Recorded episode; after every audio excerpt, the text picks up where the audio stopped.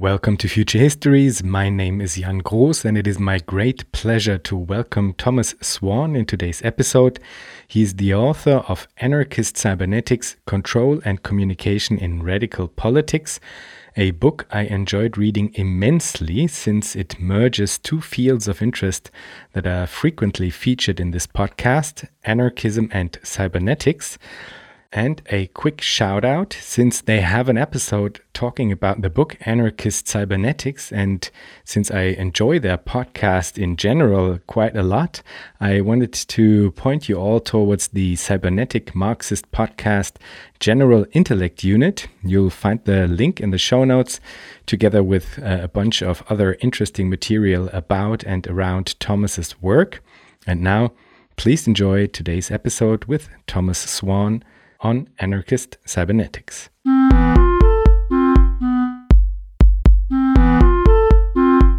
Welcome, Thomas. Thanks very much. Yeah, and thanks for having me. And um, yeah, I'm really, really glad you enjoyed the book and really, really looking forward to talking about it. Thank you. Great. I'm very much looking forward to it as well.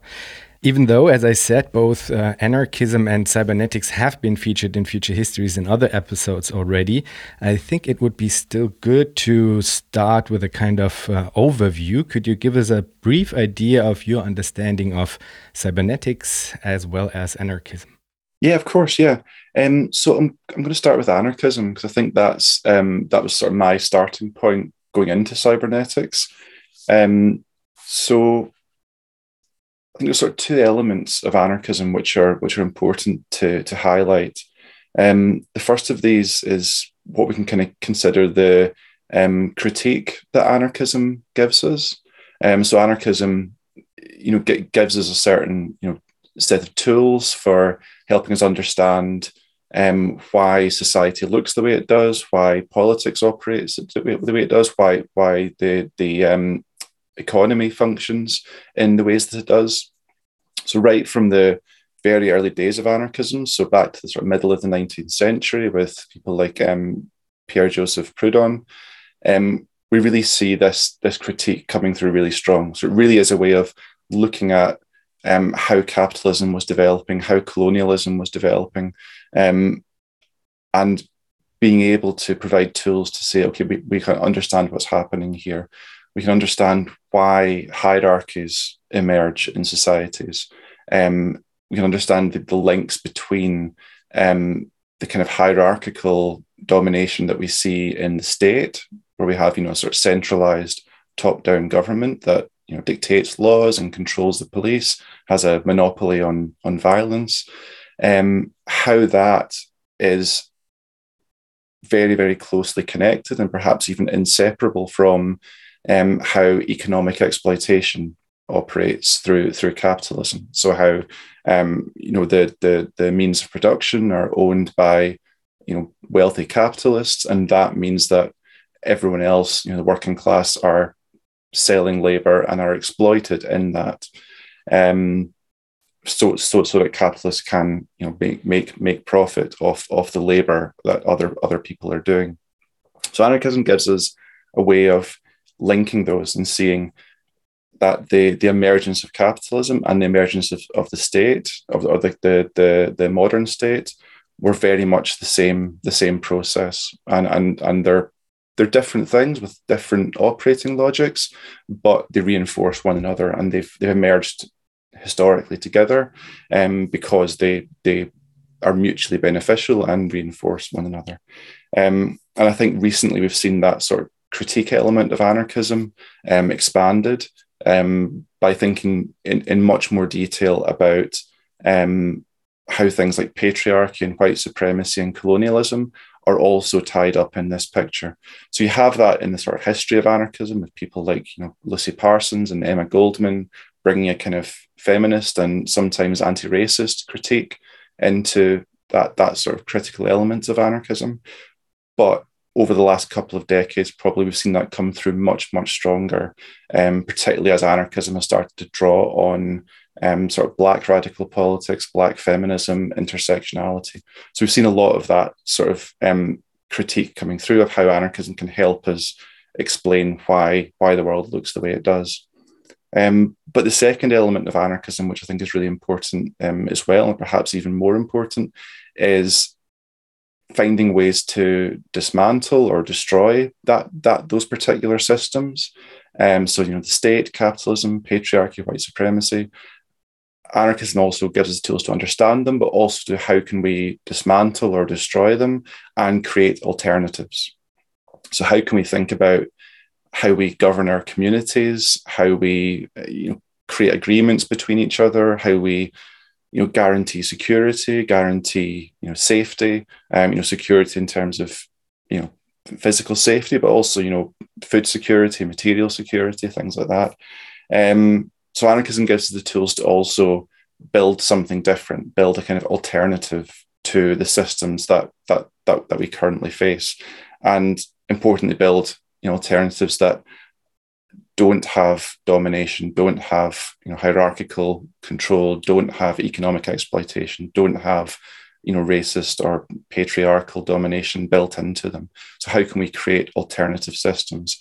And there's a very close link between the critique and those alternatives, because what anarchists were doing, so from from the very very early days, one of the things that distinguishes anarchism is the kind of um, utopian elements of imagining, well, what kind of future society can we create? Um, that wasn't something that the anarchists were, you know, just you know sitting around and trying to think up, hey, what what would the best society look like? They were actually taking inspiration from how indigenous societies were were organized, how you know peasant communities were organized before capitalism, so they were really saying, okay, there, there are these seeds for how society can be organized in more democratic, more horizontal ways. Um, we're not inventing this new. This is something that exists in the past and exists still in, in everyday life in a lot of ways. So it's really how we can sort of expand that so that that is the main logic of how we how, how we organize ourselves. Um, so that kind of covers anarchism, I think, and there's probably I mean, there's a, a, lot more to, to say about it, but that's I think the sort of um, bedrock of it. So it is a philosophy aimed at how can we, you know, critique things like domination and exploitation, but also how can we create alternatives? How can we create non-dominating ways of living together? How can we create non-exploitative ways of living together? And I think so for me, there's a close link between that and cybernetics, um, because at least the way I understand cybernetics and the way I discovered it um, was through a focus on self organization. So cybernetics you know, emerged kind of in the you know, post World War II um, sort of technological and scientific milieu. Um, particularly looking at electronic systems and you know very early computer systems and mechanical systems for how those systems can be you know, autonomous and self-organized and don't require you know constant human human control. Um, but it quite quickly sort of developed into thinking about well can we apply some of that to social systems? So can we think about um, how social systems can be self-organized? And i think the way cybernet well what's really useful about cybernetics in thinking this through is that what it tries to do is identify the functions um, for effective self-organization. So what are the different kind of functions that any system, uh, you know, electronic, social, mechanical, um, biological as well, um, what are the sort of functions that any of these systems need to have in order to be able to organize themselves without external control? Um, and that's that's a really important thing for me with cybernetics. And there's the, the, the way cyberneticians um, have sort of gone into this and expanded on this. Um, there's a lot more detail there around the, the, role of feedback, the role of information flows and communication. Um, but I think at its foundations, it really is a way of saying we can pick out the different essential functions of a self organizing system.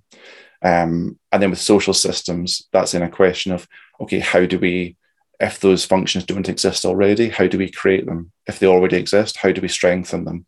How do we make social systems better at self organizing. Hearing these definitions of uh, anarchism and uh, cybernetics already gives us an idea of this, but maybe you could elaborate a bit further. What potential did you see in bringing those two together, anarchism and uh, cybernetics? What made you uh, work towards anarchist cybernetics, actually? And maybe what was the problem you wanted to see addressed? Yeah, so I think my sort of um, what what got me interested in cybernetics, and I think that well, yeah, I think I think starting from there might might help answer that question. So, what got me interested was, um, such as you know, more, more than a decade ago now, um, when there was the the kind of um, 2011 uprisings. So we had the you know Arab Spring and the Indignados in Spain, and then the Occupy movement. Um, but there was also the riots in London um, in that year as well, which aren't often brought into this picture of the 2011 uprisings. Um, because a lot of people look at them and say, well, they weren't they weren't explicitly political. They didn't make demands. It was just it was more this kind of um, you know eruption of, of, of, chaos. But I think that sort of doesn't really do a service to to how that kind of riot um, is is very political. How it's born of you know a, a particular political situation, and it is a reaction to um, the kind of political forces that people are experiencing in their lives.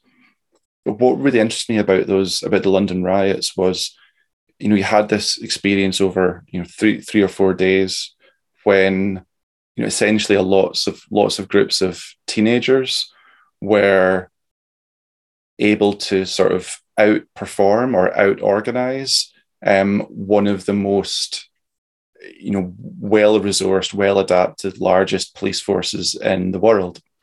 Um, and the way they did that, which which is what sort of drew my attention, was because of a, you know the sort of confluence of a certain number of factors. Um, they could kind of by accident they actually had in their hands these you know, incredibly powerful communication tools. So um, BlackBerry phones at the time were very, very cheap. They were trying to sort of, you know, this is when BlackBerry was first trying to expand the use of smartphones. So they made these phones incredibly cheap.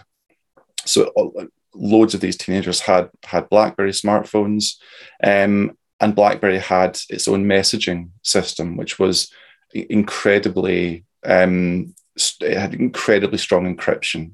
So, you know, people could send messages. There was no way for the police to see those messages. There was no way for BlackBerry to actually get into that system and see those messages because it was a system that BlackBerry was trying to develop and market at um, you know big corporations and governments and things like that. So they wanted it to be incredibly secure. Um, but what that meant was that you had you know the, these these you know young people in London um, and other parts of the UK as well were able to to network in real time incredibly effectively.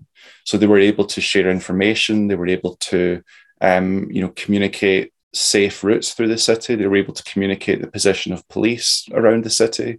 Um, and that allowed them to to evade the police and, and escape arrest for, for, for quite quite some days. Um, it didn't didn't last that long, but but it was still quite incredible that it managed for as long as it did. And that kind of you know tied in with a lot of sort of narratives around the time around you know um, network politics and how these new technologies you know the was a sort of second wave of internet technologies which were becoming um, you know a much more common and more accessible but also much more mobile. So people had internet technologies in in their pockets suddenly for the first time. Um, and so there was a lot of talk around around you know 2011 and the years around that about this new kind of networked form of politics. And um, yes, it was more, you know, the in- information was shared very fast and it allowed people to respond and adapt to situations very, very quickly without needing to have a centralized control structure that was, you know, taking information in and then giving orders out. Um, but then also we saw with things like Occupy and the Arab Spring Indignados, that also brought a democratic element in because partly because of these technologies, but also just because of um, the kind of politics that that people were were working with at the time. You know, these these movements were much more radically democratic than a lot of uprisings and revolutions that we've seen in the past. Um, so you know, that period is typically referred to as the movement of the squares, because one of the things it was typified by was people occupying you know public squares in in, in different parts of big big cities um, and typically across the world people were holding assemblies. Um, they were making decisions democratically.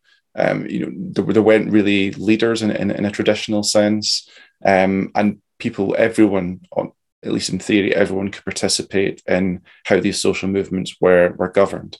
So they were, they were very self-organized in a very um, anarchistic sense, even if they weren't all explicitly anarchist or drawing on on um, an, an anarchist politics. But I think that sort of, for me, sort of drew me into cybernetics. Um, and it was through you know, reading the work of Colin Ward, who's a you know very very influential um, British anarchist in the sort of post post war years, so like yeah, sort of sixties through through to the eighties or nineties. Um, so Colin Ward's one of the most influential figures in British anarchism in this period. Um, and he writes a lot about self-organization and, and he sort of drops the word cybernetics a couple of times in things that he wrote, but doesn't really expand on it in much detail. But I think I think just reading that and the word cybernetics, I was like, oh, that that sounds interesting. That's that's quite quite a sexy term that I've not I've not heard heard mentioned before.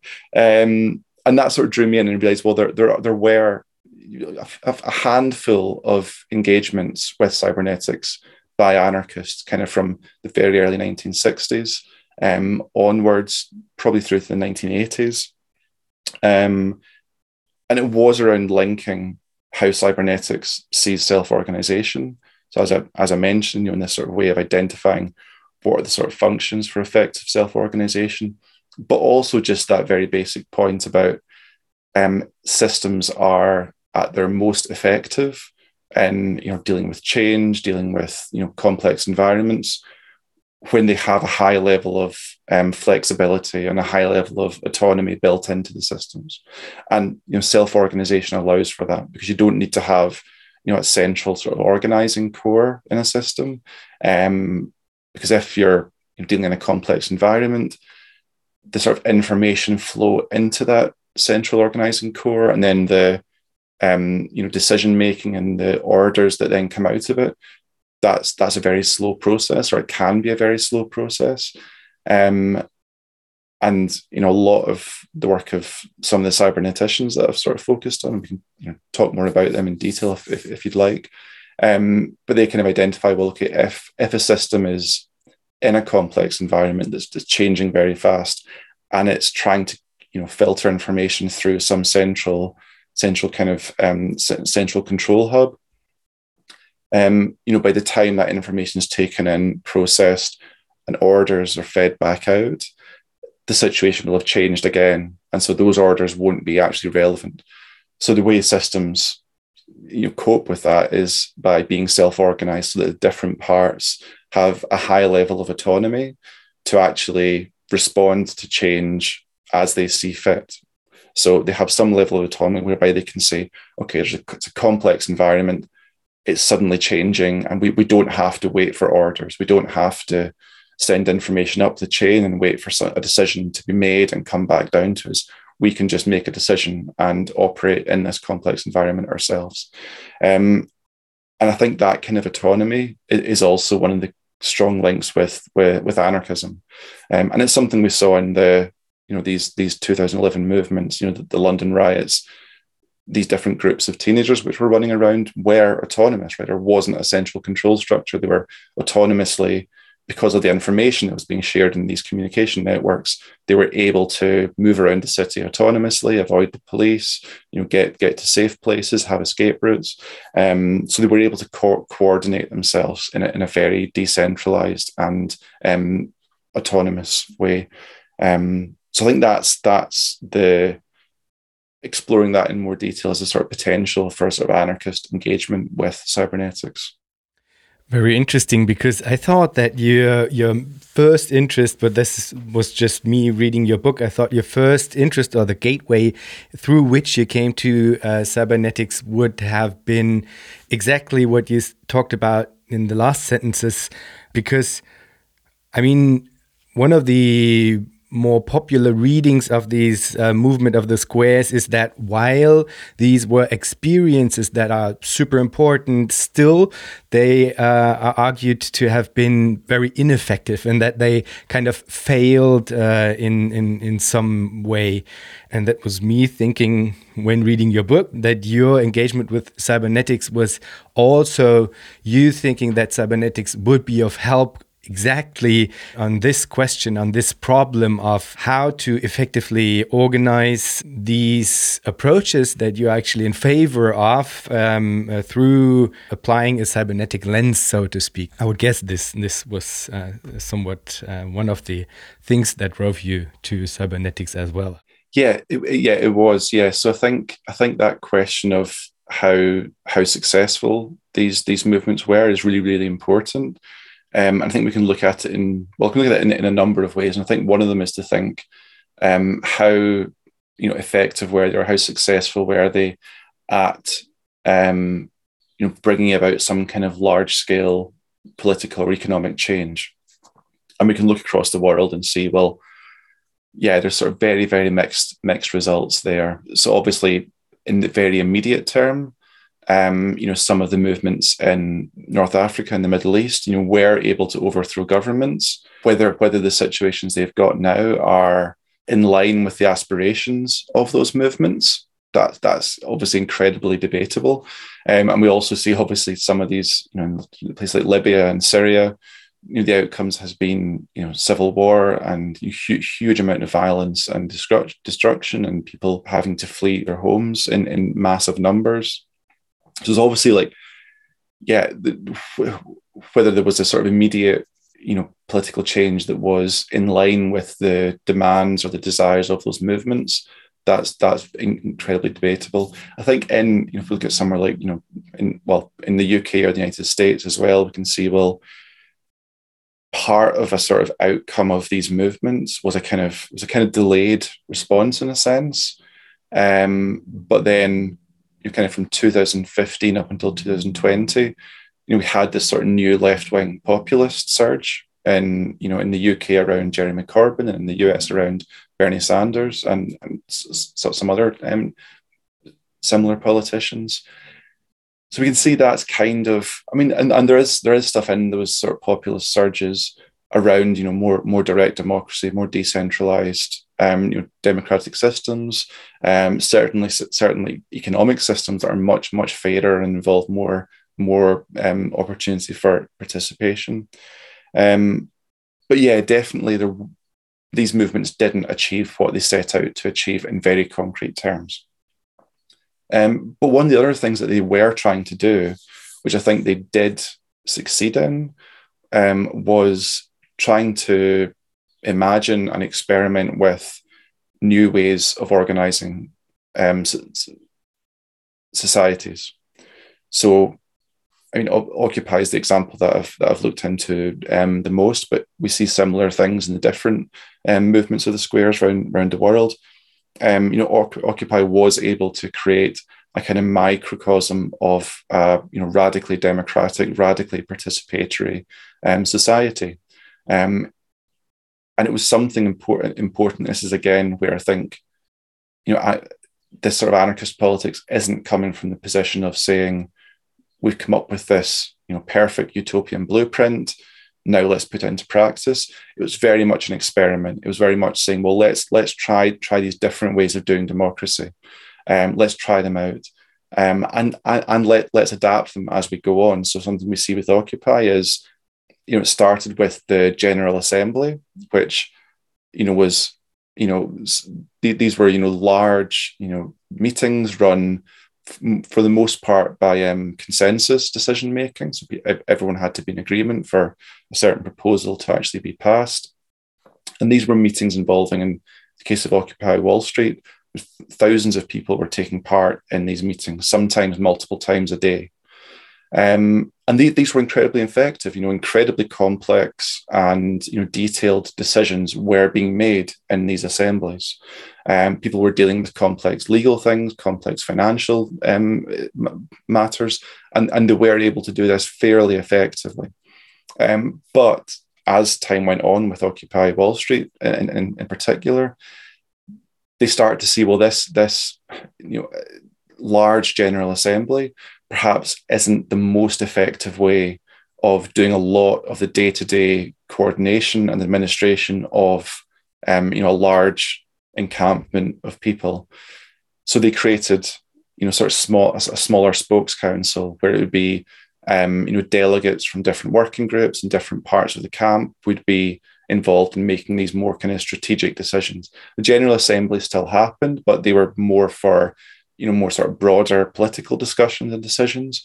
But then the Spokes Council was a way of making the strategic decision making um, much more effective and much more coordinated.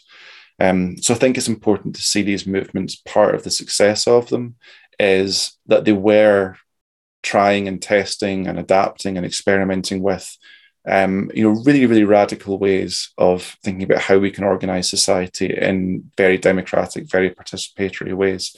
And I think that's part of the legacy we have to sort of hold on to and see, okay, how how is that sort of legacy of rather than just talking about maybe these you know new forms of democracy would work, well, you know, people have tried them in, in large, large groups under very, very difficult circumstances, have tried them and adapted them and come out with you know sort of solutions to a lot of the problems that emerged.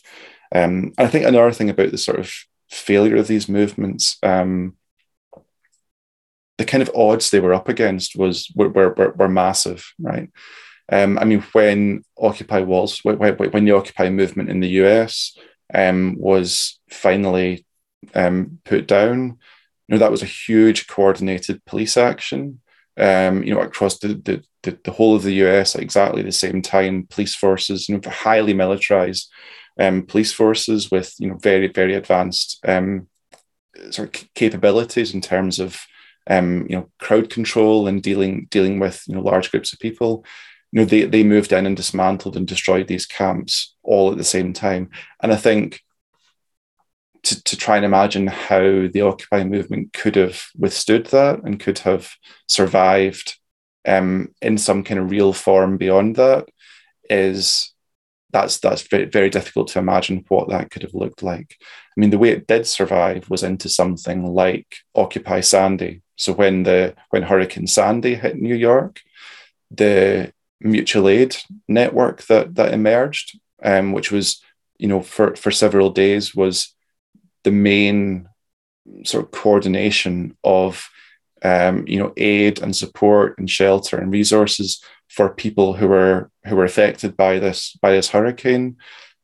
That was organized by people who had been part of the Occupy Wall Street movement, um, and they were applying a lot of this stuff around uh, you know, de- decentralized organization, you know, autonomous networked coordination.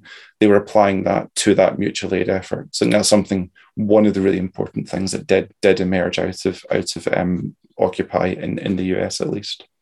Yeah, and I I think it's super important that we look at the actual experiences and not just ditch them as if everything failed. And it's super important to to kind of learn out of these experiences since we actually do want to build structures that do live on and survive, that do not kind of end when one coordinated effort through the state uh, des destroys the the actual camps. In this case, we we do need and do want uh, structures that survive beyond such a blow. And for this, we, we need to enrich the analytic aspect of looking at the movement of the squares and um, enrich the tactics, the strategies, and in your uh, uh, language, the grand strategies uh, that we apply in order to achieve these goals. So let's dive a little deeper into the components of anarchist cybernetics. I mean, cybernetics is kind of by definition a very broad field when it comes to anarchist cybernetics. You are specifically interested in a subfield, a subfield called organizational cybernetics. And within this subfield, you focus on the work of Stafford Beer and his viable system model. So, could you give us an overview of, of the uh, VSM, the viable system model, and how it informs anarchist cybernetics? Yeah, so so the, the viable system model I think is really really interesting. Um, so what it does as a kind of model of how, how any kind of system can be organized is it tries to sort of you know, separate out the different functions within within a system. Um, and it, and so and, and you know very very very broadly it does so there's very two very broad parts of this of this kind of model of this picture of of a effective self-organizing system. So one is the kind of operational part.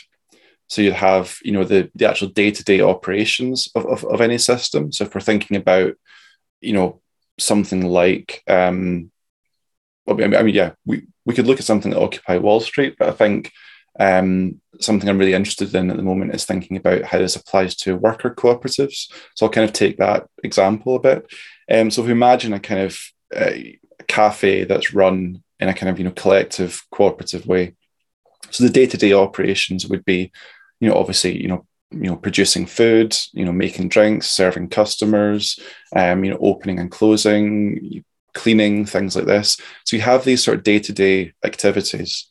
Um, and then you also have how these are sort of coordinated in a very immediate way, right? So you have to make sure, for example, um, if, if, if a customer puts in an order for, you know, a meal and some drinks, that, you know, okay, who's making the drinks and who's making the food? There has to be some coordination there so that, you know, they kind of arrive at the right time and the person's not, I don't know, sitting with their food for an hour before the drink comes or, or, or the, the, the other way around.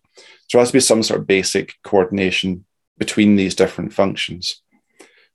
But then what the VSM does, which I think is really interesting, is it says, okay, so this is the operational part, these basic functions and how they coordinate. But we also have a kind of meta systemic part, which is the kind of broader or, or, or, more strategic coordination of the sort of system or organi- organization as, as a whole. So if we take this example of the kind of you know cooperative cafe, this would be a, thinking about questions of how do how, how does the sort of business strategy de- develop within this um, collective. Um, so it might be that they have weekly meetings where they, you know, reflect on what's happened during the week. Uh, you know, do things like, you know, monitor how much stock is left, how much has been sold, whether some things are more popular than others, um, whether there's any sort of conflicts between different parts of the operation. Um, and it allows them to sort of reflect on that outside of the day to day context and sort of step out of that and say, okay, well, now we're going to look at this as, as a kind of system as a whole, and we're going to have this systemic overview of everything that's happening rather than just the day to day, you know, immediate coordination. And I think that sort of meta system is what is really, really important with the viable systems model. Because I think it's the kind of thing that is often, there's often not that separation between the day to day operations and the sort of meta systemic you know, strategy or coordination or monitoring. Um, often, when a lot of, in, in, in, in a lot of ways, things like you know, cooperatives or anarchist collectives are described in terms of organization, there's a kind of mixing of these and they're kind of bound up together and they're not really not really distinguished at all. And I think when that happens, often what it means is that some of the key functions that, as I said, cybernetics identifies don't happen or don't happen well enough or you know happen at the wrong time.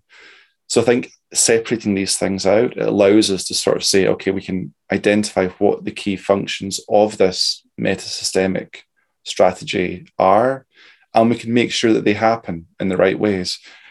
And importantly, from an anarchist perspective or from the perspective of a of, of a um, you know worker owned cooperative, how can we make sure these functions are organized in a democratic and participatory way? So rather than just saying you know, with a typical business, well, there's the day to day activities and then there's the the management activities, and you know that sort of management decisions and management strategy. There's a select group of people who are a kind of elite within the organization who have the decision making power over what happens there. From an anarchist perspective, separating these things out allows us to say, well, we can have these functions, we can be doing things like, you know, developing long-term strategy, uh, monitoring, you know, performance in different ways, um, making decisions about how we can coordinate things better, how we can you know move resources around in better ways, how we can communicate in better ways. But we can do all these things in democratic and participatory ways. So it doesn't mean that we have the operational part of the organization, which is you know the the the, the workers, and then the meta systemic strategy part, which is the managers. Essentially, we have the same people doing both, not at the same time, because that's when it becomes you know too complicated and too difficult to manage. But at certain points, stepping out of the operational roles and into the strategy roles. So as I said, this could be you know weekly meetings, monthly meetings, maybe once a year there would be a kind of larger strategy discussion.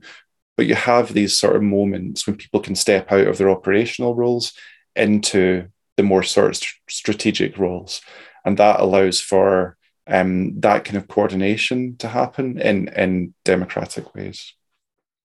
You mentioned at some point within your answer that sometimes these things get mixed up and then some of the functions actually do not really happen and are not uh, being addressed.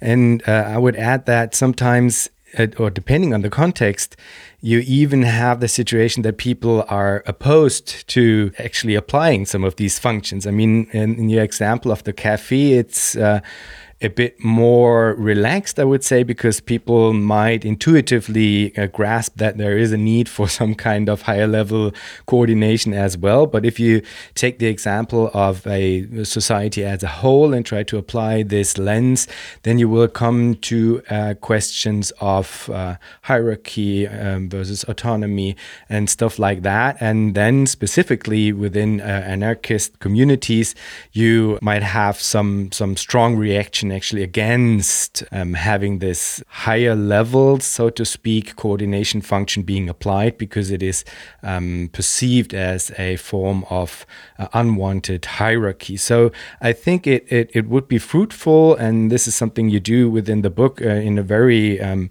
good way, I would say. I think it would be fruitful to, to use the VSM as a, a diagnostic tool in order to look at some of the key principles that are uh, relevant for anarchist organizations organization uh, from a different perspective, from the perspective of uh, anarchist cybernetics in, in this case. Uh, because I think you can, um, by doing that, address some of the more fundamental open questions within anarchist uh, organization. So maybe um, you could elaborate a bit. What does it look like to apply the viable system model to anarchist self-organization? Um, maybe you could give us an overview of a anarchist viable system model.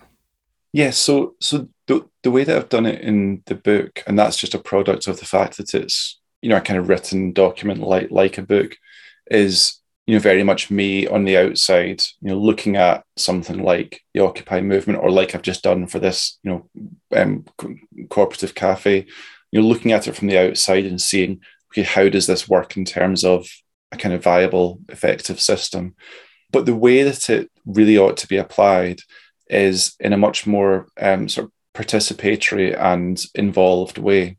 So rather than someone, you know, like myself, standing on the outside and analyzing the organization, um, it's, it's, something that the people in the organization should be doing collectively. So part of their discussions might be, okay, how can we start to understand the different functions? And um, one of the incredibly useful tools in, in doing this um, is work that was developed by um, Jon Walker. So Jon Walker was somebody who was working in a number of cooperatives in the north of England, um, in I think sort of 1980s, 1990s, and got in contact with Stafford Beer because he started to learn about cybernetics and you know thinking that maybe this could work for cooperatives. And what Jon Walker's done is he's you know written a sort of handbook on the viable systems model for, cooperatives. Um, and it's not explicitly anarchist, but I think it does chime incredibly well with um, an anarchist politics. Um, so what Jon sort of suggests is, well, I mean, he, does an incredible amount of detail because he's you know tried this with different cooperatives time and again. So he's he's worked it out, you know, in terms of that this is the process that actually works. But he basically just goes through a number of steps that you would do with a group. So if you're in a cooperative, you know, you, you can look at Jon's viable systems model guide and go through different steps, answer different questions. And what that means essentially is doing things like um, you know, trying to identify the environment that you're operating in as an organization. You know, what are the different factors involved in that environment? How does the environment change? Um, and then also positioning yourself as an organization within that.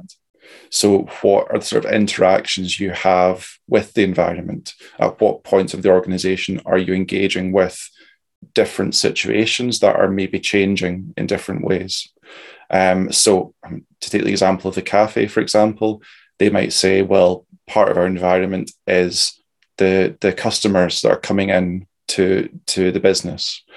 Um, and we have people who are engaging with them. We have, you know, cooks who are making food for them, people making drinks, people taking orders from them. Um, you have these different ways of interacting with that environment. And that's the kind of starting point, I think, for, for thinking about how this viable systems model process can work within an organization. Because once people start to do that, and, and you know, Jon's viable systems model guide goes through a lot of steps and a lot more detail, but you start to sort of actually identify the different functions. So you start to say, okay, what is our what what what are our different operational parts of our organization? So as I said, it might be you know people serving customers people you know making the food people making the drinks people doing the cleaning so you can start to sort of map out the different operational parts of the organization um, and the way jon talks about this is you know okay you actually have you know massive sheets of paper and you write all this down you start start to actually map out what the organization does day to day and then you can start to think well how how do these interact so, what are the points where these different functions interact with each other? Um, so, when do the different operational parts come into contact? Um, and that just starts allowing you to see okay, is there any, are there clashes? Is there any sort of conflict here? Are there any areas where actually the way they come into contact isn't the most effective? It creates more problems than it solves. So, you can start to sort of help with some of the coordination that way just by mapping out those interactions. But then you can also go to the next kind of meta systemic level and start to say, okay, within the organization, where is it we are doing strategy, for example, right? Where, where is it we are thinking about, you know, long-term planning? Is this something we're doing? Um, and again, you can sort of map this out in the big piece of paper. It's well, okay, we have this monthly meeting where where where where we do this. Um, or maybe we don't. Maybe we need to start doing it. Maybe we need to have a monthly meeting where we talk about strategy, um, where we look at what's happening outside the business and the environment, but also what's happening within it. So, what kind of changes are happening? Is there any conflicts? Are there any difficulties? Are there any you know issues that are developing? You can have that internal and external view, and also you can start saying, okay, how are we actually monitoring what's happening? Do we have any functions within our organization for actually keeping a track of what's happening day to day um, so that we can then say well this this works really well this doesn't work really well this could be better this way this could be more effective if it was done like this if if you start mapping out these functions of how are we monitoring things how are we developing a long-term strategy um, it allows you to see okay maybe we could be doing these better or maybe if we're not doing them, we can start doing them. Maybe we can learn from what other cooperatives are doing around this. Um, and I think these are these are the steps that you know something like a you know anarchist collective, a cooperative, even just a community of people living together could be going through. So it's taking that time to actually sit down and have discussions about what is it we're doing day to day, how is that coordinated, could that coordination be made more effective now that we've started to map it out and actually look at it? In in in this kind of you know have this sort of overview but then also how are we actually monitoring things? How are we checking that things are working okay? Um, that could be monitoring performance also just checking uh, is everyone happy in the organization? Does everyone still feel you know fulfilled? Does everyone still feel at home in this community? You can start checking for these things in in more more conscious ways, I think, and then building a strategy that takes all of this into account. While you were answering, I'm thinking like, all right, this very much uh, sounds like something that already happens within our societies today in the form of business consulting, so to speak. And this is, of course, not a coincidence because Stafford was a business consultant as well. So um, I think it would be important to kind of tie this back to why this kind of thinking is actually also fruitful for um, trying to achieve some of the the normative goals of anarchism as well, because otherwise people might hear uh, you talk and think, oh well, aha, Thomas is trying to get into the uh, business uh, of business consulting. uh, so, how is this in line with coming to a post capitalist uh, anarchist cybernetic world, so to speak? But it, it, actually is helpful as well. And I think it would be uh, important for us to kind of carve out how and why. And one way of doing it would be through taking some of these core principles and trying to uh, figure out what they mean within anar anarchism and what they mean within cybernetics. So, you already mentioned self organization a couple of times and how this was one of the gateways that led you to cybernetics because you immediately thought, all right, this is something uh, of an interesting overlap. So, could you maybe explain what uh, self organization means within the different fields? Yeah, so I think in in cybernetics, self organization is is just quite quite a technical term. So it's quite a sort of descriptive technical term for for how a system is organized, and you know. Uh, an electronic system or a mechanical system can be self-organized, right?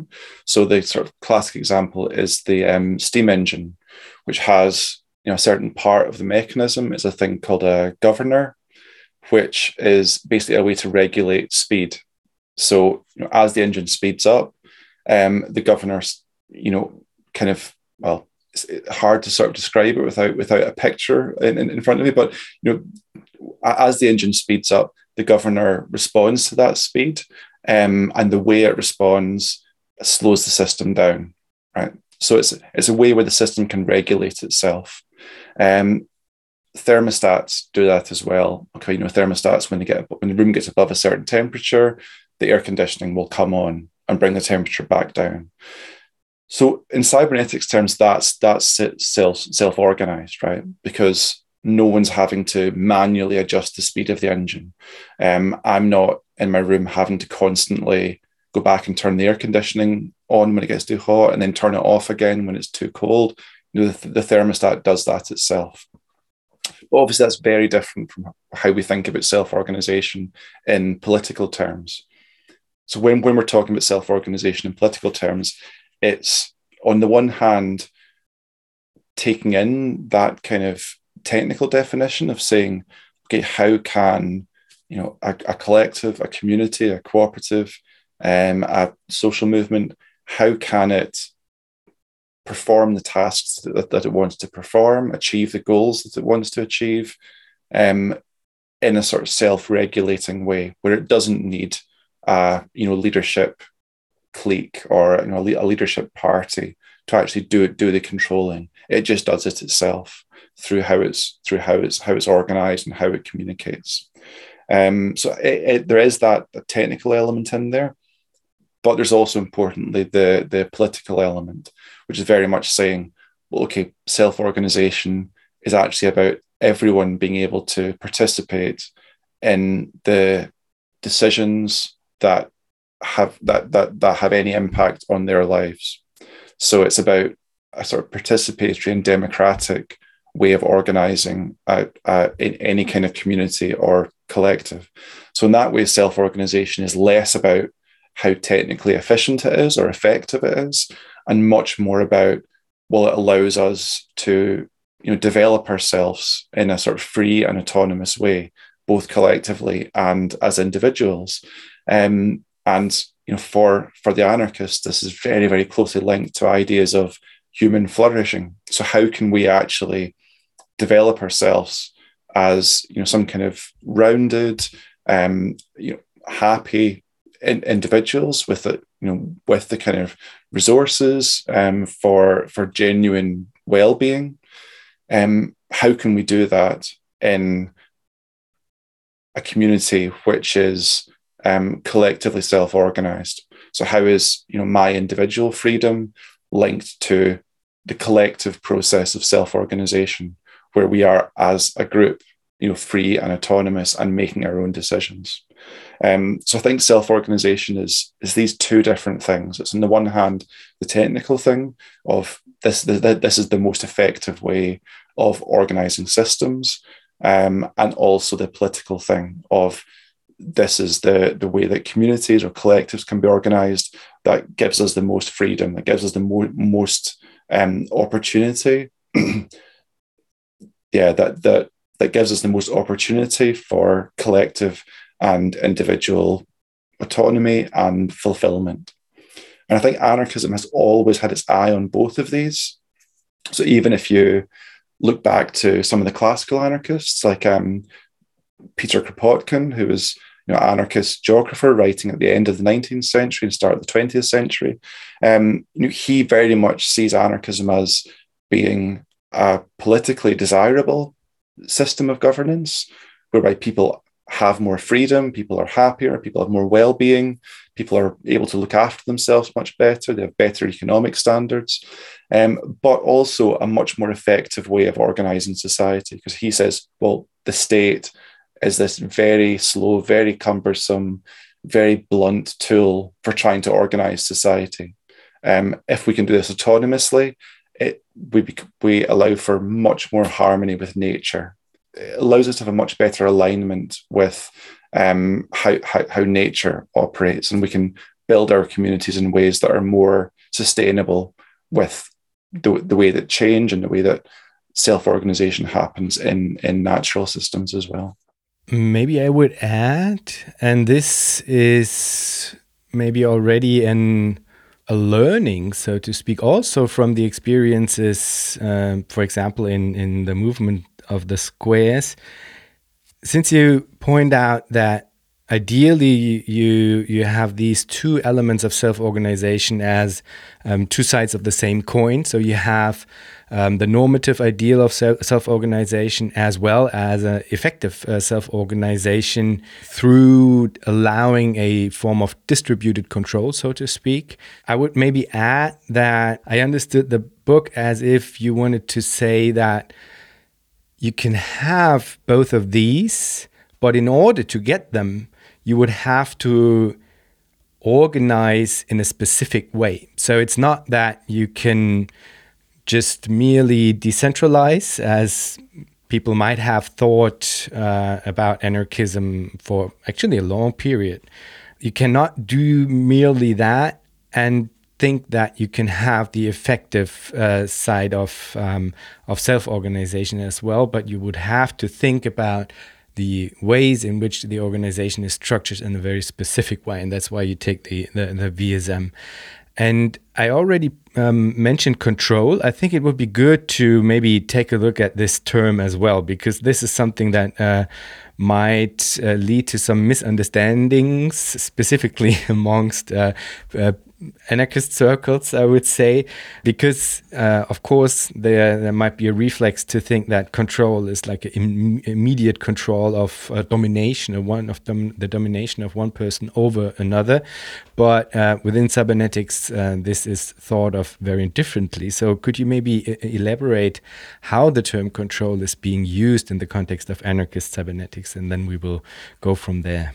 Yeah, so I think I think you're totally right. I think there is it is there's there's a few sort of pieces of terminology uh, in thinking about anarchist cybernetics that do rub up against how we typically think of anarchist politics. And I think control is definitely one of them.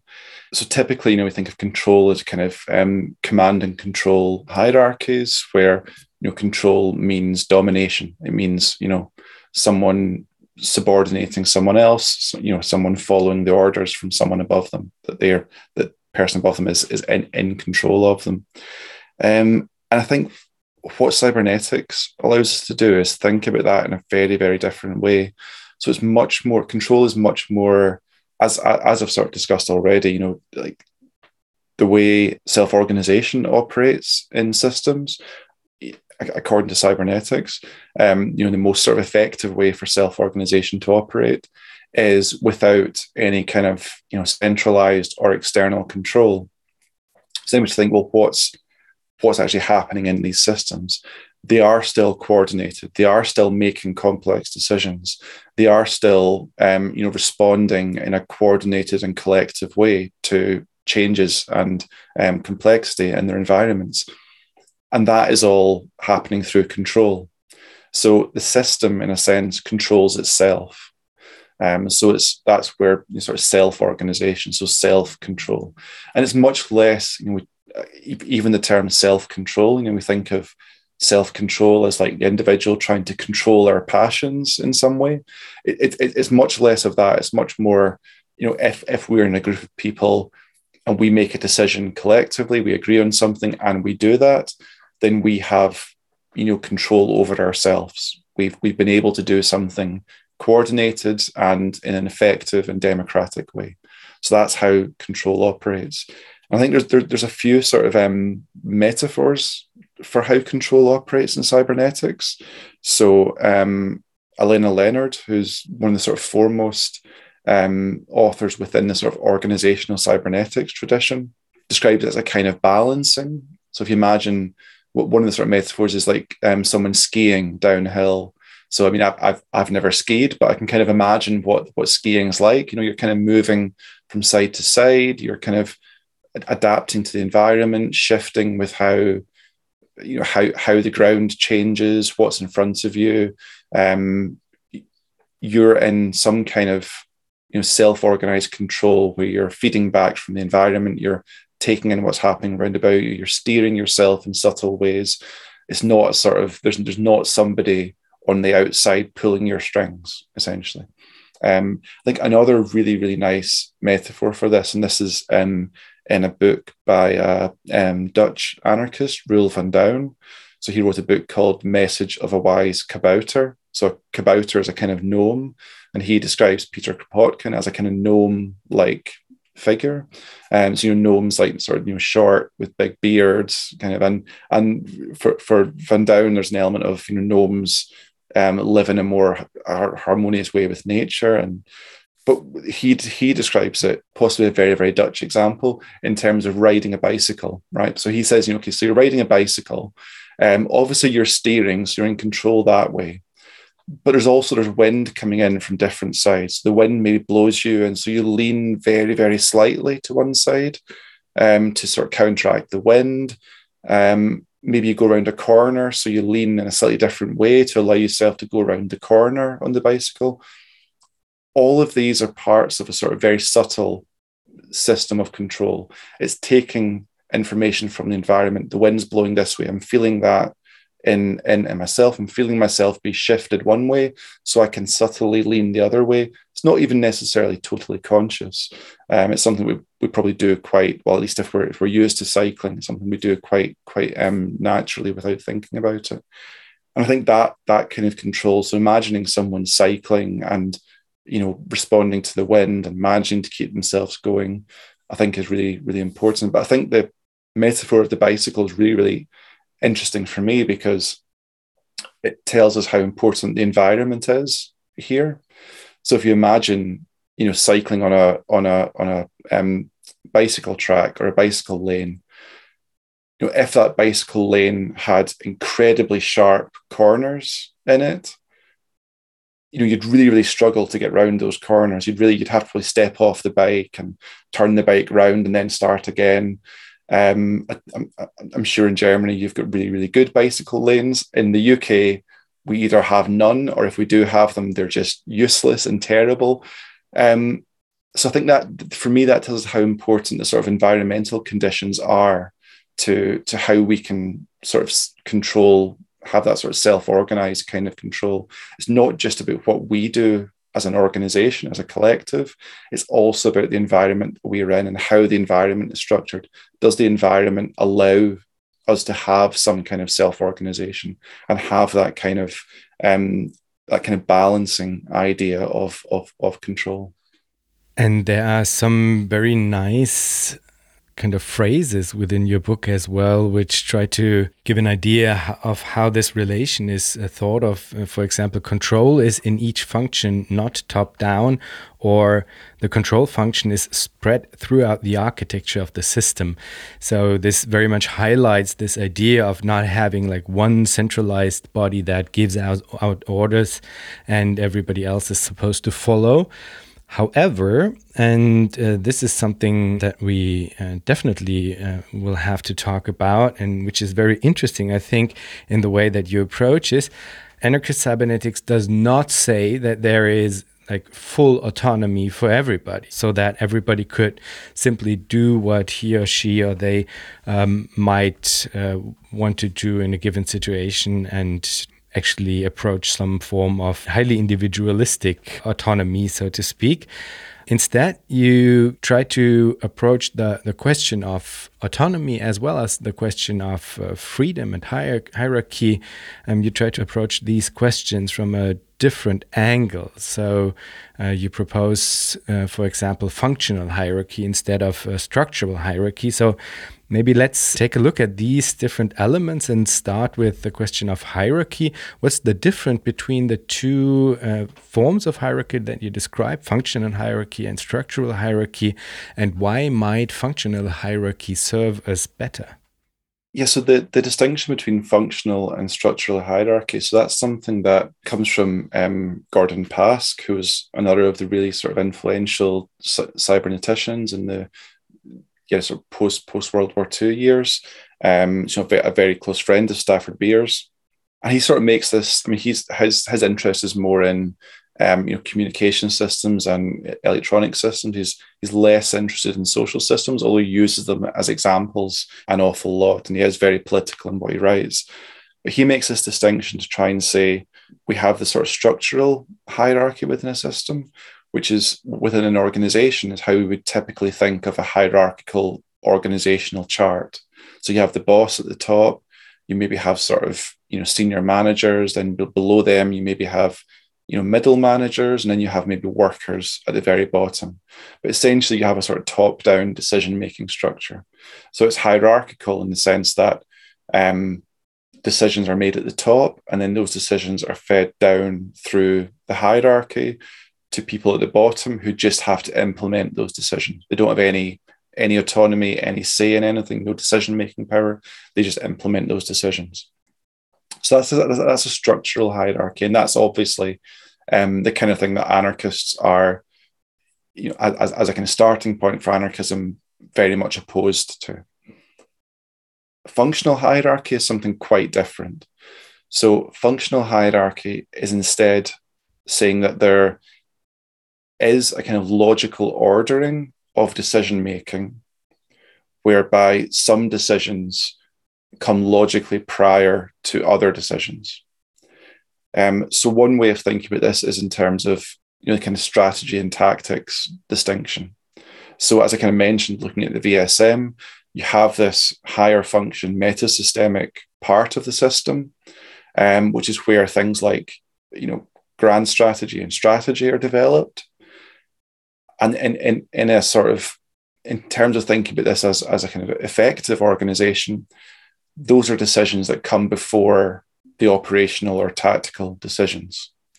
Um, so in order for us to know what tactics are going to be best to us in order for us to know how we can um, best operate in the kind of day-to-day of, of an organization we need to have a strategy first so we develop a strategy that tells us this, these are our goals, these are our aims, these are the values and principles that we have, these are our priorities. This is what we need to you know, maximize and minimize. Um, and that helps us decide on what kind of tactics, what kind of day to day actions we can take. So, in a sense, there's a sort of hierarchical ordering there. You know, strategy comes above tactics.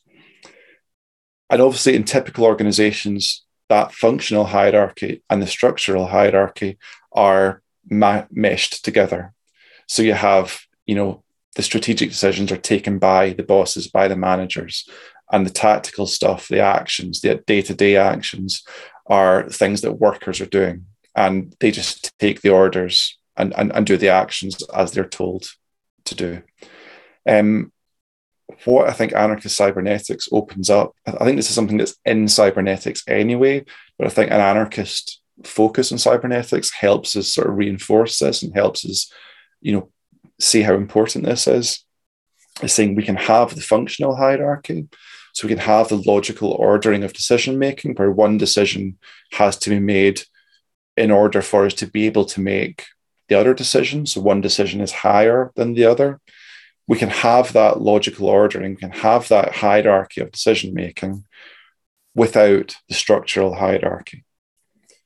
So, as I said, looking at the VSM and that example of the cafe, you know, the people who are doing the day-to-day activities, the people who are doing the tactical action, which is you know functionally lower than the strategic decision making, they are the same people who are doing the strategic decision making.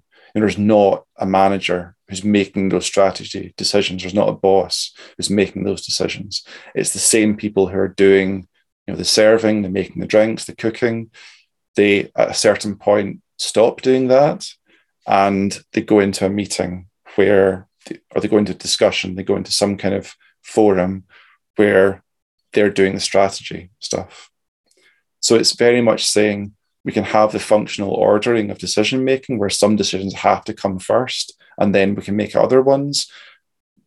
But everybody in the organization can be involved at all levels of that functional hierarchy.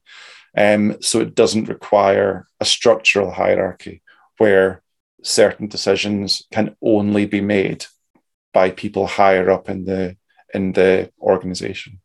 And I want to add maybe for the audience that is on the critical side of things when it comes to uh, cybernetics, I, I, want to add that uh, since we do already have cybernetics very much within our world today, acting as a actually maybe even already at least in some parts, hegemonic principle, I would like to add that if you take a look at capitalist cybernetics and the way in which like huge companies like Google, uh, Facebook, Amazon, whatever, apply cybernetic thinking, that they do exactly what you just mentioned. They collapse functional hierarchy and structural hierarchy, and they try to make use of uh, elements of uh, functional hierarchy where lower elements within the organization might have some limited autonomy in order to become more effective, but they do still keep the structural hierarchy in which at the end you do have the bosses, you do have the managers, you do have the people who will tell you what to do and and this is very much structured along a strong hierarchy. So this is something um, I'm. Uh, I actually want to point out at this point, I would say. And uh, again, I think this uh, also shows how this lens is actually very fruitful as an analytic lens because it makes you see the difference. So this is something I, I really like when when reading your book. And still, um, when it comes to anarchist cybernetics, we do have to point out that, as I said, it's not about having like unrestricted autonomy, since you do have these elements of grand strategy, you do have these elements everybody will have to be on board with, so to speak.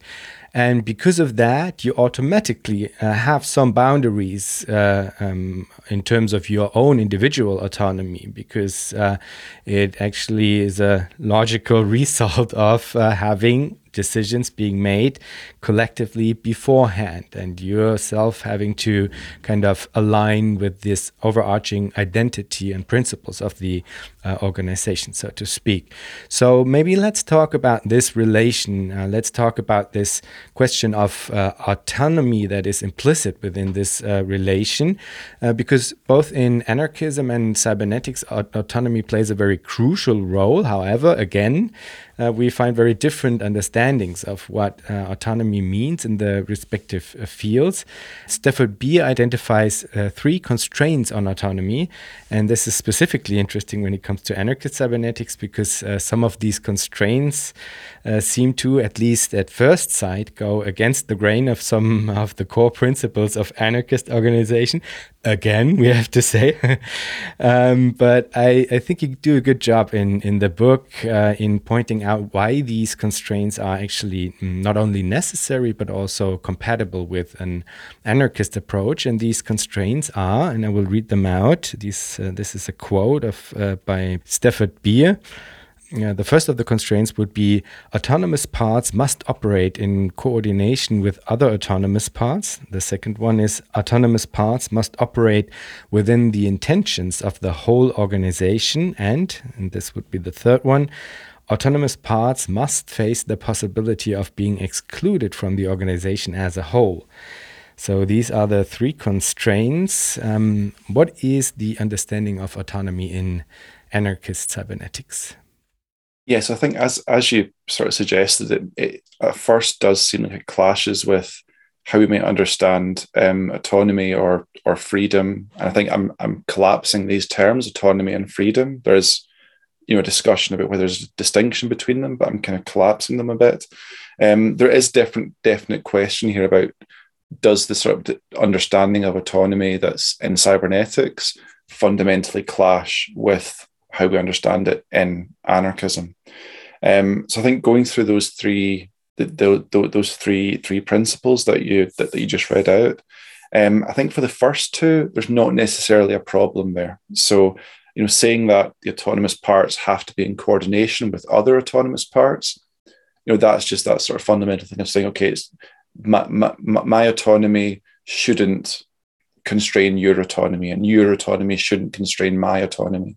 So, okay, we can be auto- autonomous, um, but we have to sort of coordinate that autonomy so that you know, like me trying to be to be free or be autonomous doesn't prevent you from being free or being autonomous. Right?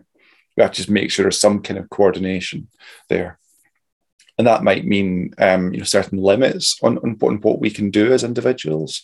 But ultimately it's there so that you know there's there's a sort of maximum amount of autonomy that means that everyone can still still enjoy it. Um, the second part i think also isn't necessarily doesn't necessarily immediately suggest a clash with anarchism. So thinking about well, the autonomous parts of an organization um, need to operate within the intentions of the whole organization. Um, so that's something kind of you know fa- fairly fairly accepted within a lot of anarchist organization. You know, yes, different parts of a, of, of a federation or different branches of an organization will have some autonomy. They'll have some sort of freedom to make their own decisions in their own environments and their own in environmental niches.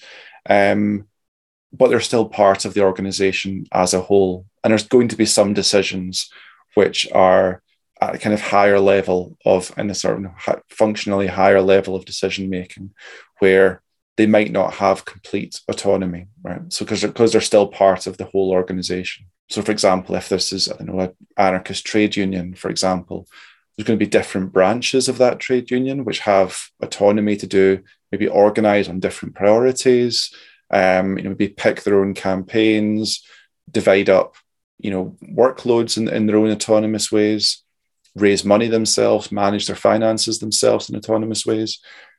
But there's going to be some kind of key organizational principles that they don't have autonomy over. So, for example, I'm thinking of the um, industrial workers of the world here.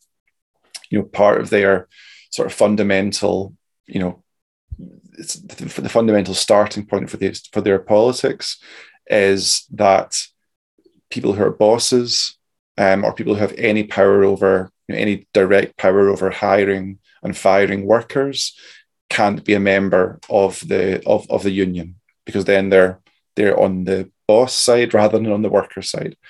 So if a particular branch of the IWW said, well, you know, we'd, we'd quite like to invite this boss in because he seems like a nice person, got seems like they've got good politics, talks good, we're, we're friends with them, we want them to be a member. That, that's not going to be possible within that organization. So their autonomy is restricted there by virtue of the fact that they're part of this larger organization. So I think that's not necessarily um, an issue for, or doesn't present itself as an issue for, for, for anarchists. I think the third principle that you mentioned is perhaps where we might imagine that there's a more fundamental clash. So the idea that um, there's a kind of ultimate restriction on autonomy, which is being excluded from the organization. So there, there's a there's a point when, for for whatever reason, a certain part of the organization or a certain individual might be excluded, might be kicked out of, of the organization, whatever kind of organization it is, you know, a federation, a collective, whatever. And that's something that I think some anarchists may at first find issue with because issue with because they'd say, well, no, we, we we we we don't want to be excluding people. We don't want to be, you know, doing that horrible thing of saying to someone, yeah, you're you're no you're no longer part of the group. We we we don't want you in this organization. We're going to evict you or expel you or whatever. But actually, this is something which which happens not maybe maybe not regularly, but it is a tool within the kind of anarchist toolbox. So particularly if we think about things like when um, certain individuals have been accused of committing sexual assault, for example, um, and maybe haven't, you know, maybe part of the sort of the kind of transformative justice process within a collective is saying, okay, we'll have some kind of accountability process, we'll have some kind of process of mediation, um, where hopefully we can still all live together. You know, the person who committed the assault can hopefully learn what they did wrong and, you know, grow as a person and won't do that again. The person who is who is the victim accepts that that process is fair and thinks, yeah, okay, we can we can still exist as a collective. But then there might be a problem, a point where that breaks down, and actually it's impossible for, you know, the person who committed the sexual assault to actually remain part of that collective or part of that community. It's it's no longer considered safe for the other people for them to be part of that community. And that's that's the kind of worst case scenario perhaps in terms of thinking around anarchist and radical approaches to justice. But it is something that happens. And when that happens you know expelling a person from the organization um, evicting them from from the community is a kind of you know tool that people have in that circumstance. So it is something that it's something we, we don't don't like to acknowledge as being hey here's the things we can do we can do this this and this and one of them is we can expel you if you do these things but it is there it is there as a kind of if if if this goes as horribly as we can possibly imagine and we can no longer have this person in the organization in the community in the collective then expelling them is is an option. And for most anarchist groups that will be part of how they how they can resolve these kind of conflicts. As I said, worst case, but it is still there. So I think that that potential for expulsion is is, is something we maybe don't want to be doing, but it's something we recognize as as anarchists that there, there may still be a necessity for that um, at certain times. And I think it does raise a lot of issues of well, where does that person go? Right? Does that person just is that person just out in the wilderness now? Are they um, how you know how how how are they going to learn from this? How are they going to change? Does it really does it really um, change the underlying structural situations around things like like you know sexual assault and, and, and violence? Um, how, how does it help us transform as a community? It raises a lot of questions, but it is still still an important part of of trying to deal with you know conflict and deal with justice in more more anarchistic ways. And maybe because this might lead to forms of misunderstanding as well because when you talked about um, part one within these constraints about um, autonomous parts must operate in coordination with other autonomous parts and you framed it in a way that points out that you have your freedoms, I have my freedoms, and as long as they don't infringe on each other, it's it's all fine. But the part within the book uh, about autonomy very much highlights how individual freedom is a product of collective freedom and and not vice versa and and uh, I think this is just something that I, I would like to to add because um, it might otherwise lead uh, to to misunderstandings when people hear you talk about these individuals uh, not infringing on the freedom of others because this is uh, of course one of the ways that it is being conceptualized, for example, in liberalism. You know, have these um, the, these nomads, these individual nomads that are enacting in contractual relations with each other, um, and very much uh, thought of. Through a lens of methodological individualism, and that's not the way that you uh, approach it. Uh, I would say. Yeah, definitely. I think I think that, that that's really important. So when we do look at something like yeah, those sort of um, um, restrictions on individual autonomy. It's it's not that it's not coming from that methodological individualist starting point. It's very much saying any kind of individual freedom is a product of the the collective existing of being part of a community. So it's not that you have these autonomous individuals who come into an organization and then have to coordinate. It's that you know the organization or the community produces the kind of autonomy and the freedom that these individuals have.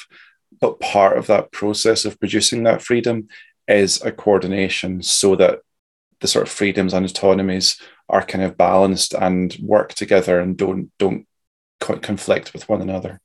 Um, and, and I think that I mean that's something we see in sort of anarchism going way back. That recognition of individuality and individual freedom are a product of you know community and a product of collective organization um, rather than you know the kind of liberal starting point which is we're we're individuals and we can maybe for our mutual benefit cooperate it's much more cooperation comes first and this is also i think very much important because it points towards the the importance of how this collective element comes about. Because if it comes about in a in a, a participatory way then the likelihood of the uh, individuals that are engaging with this collective uh, of agreeing with um, with the um, limitations on their own autonomy is um, of course um, much much higher than than if not.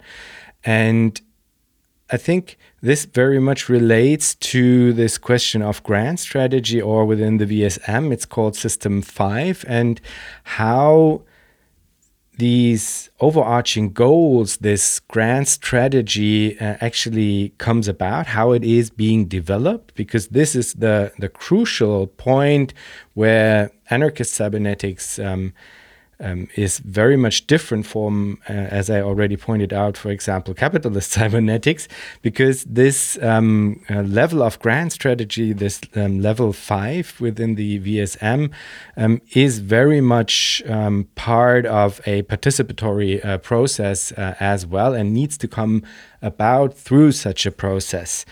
And I think immediately some questions pop up as, as, well, because if you think of it in a larger context, if you think of anarchist cybernetics as something that might eventually inform society wide organization, then the question of scale comes into mind immediately because if uh, you um, want the level five elements, the grand strategy elements to come about in a participatory way through consensus decisions, for example, then you will have a problem if uh, you have a large quantity of uh, people. And uh, you will have to find ways to, to address this in a way that still leads to this legitimization uh, through process that is actually a constitutive element um, of anarchist cybernetics. So, how would this uh, level five uh, function, this grand strategy, come about within anarchist cybernetics, also on a scale? Yes, I think I think the, one of the best examples I think of, well, I think the starting point is think, well, what what is this system five? So, what is grand strategy? Um, so the way the way I understand it and the way it's understood in cybernetics um, is thinking about the um, identity or the ethos of a particular organization or a particular community. So, what are the kind of core principles? What are the what is the sort of you know paradigm or worldview um, of of a particular community? What is the core elements of how that community views itself and understands itself, you know, as a community with a certain identity.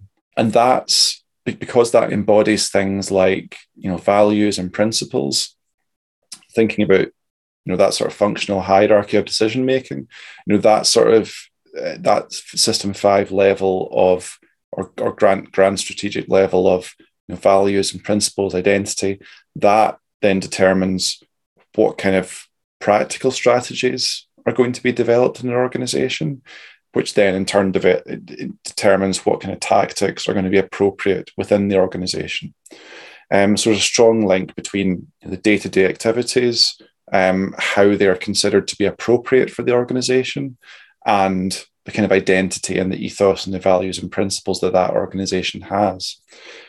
So, how that actually comes about in anarchist cybernetics is really, really, really important question. Um, there are elements of it which are which make up an almost a kind of common sense within a particular, you know, political milieu or political tradition. So some of it's going to be things that maybe isn't ever ever even explicitly discussed or isn't ever you know the, the subject of an actual concrete decision that people make it might be, be that the people involved come into an organization or come into a setting or decide to form a kind of community um, or just want to think about who, who are we as a group? We, we already exist as a group but let's think about who we are as a group.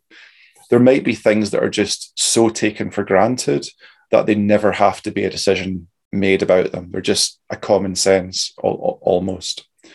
Um, so, for example, you know, thinking about um, again going back to the example of the industrial workers of the World Trade Union, you know, part of the sort of common sense, the sort of taken for granted common sense of that organization, is the particular political view of economic exploitation. Right, that there are you know wealthy capitalists who own the, the, the means for production, and there are the working class who have to sell their labor in order to survive.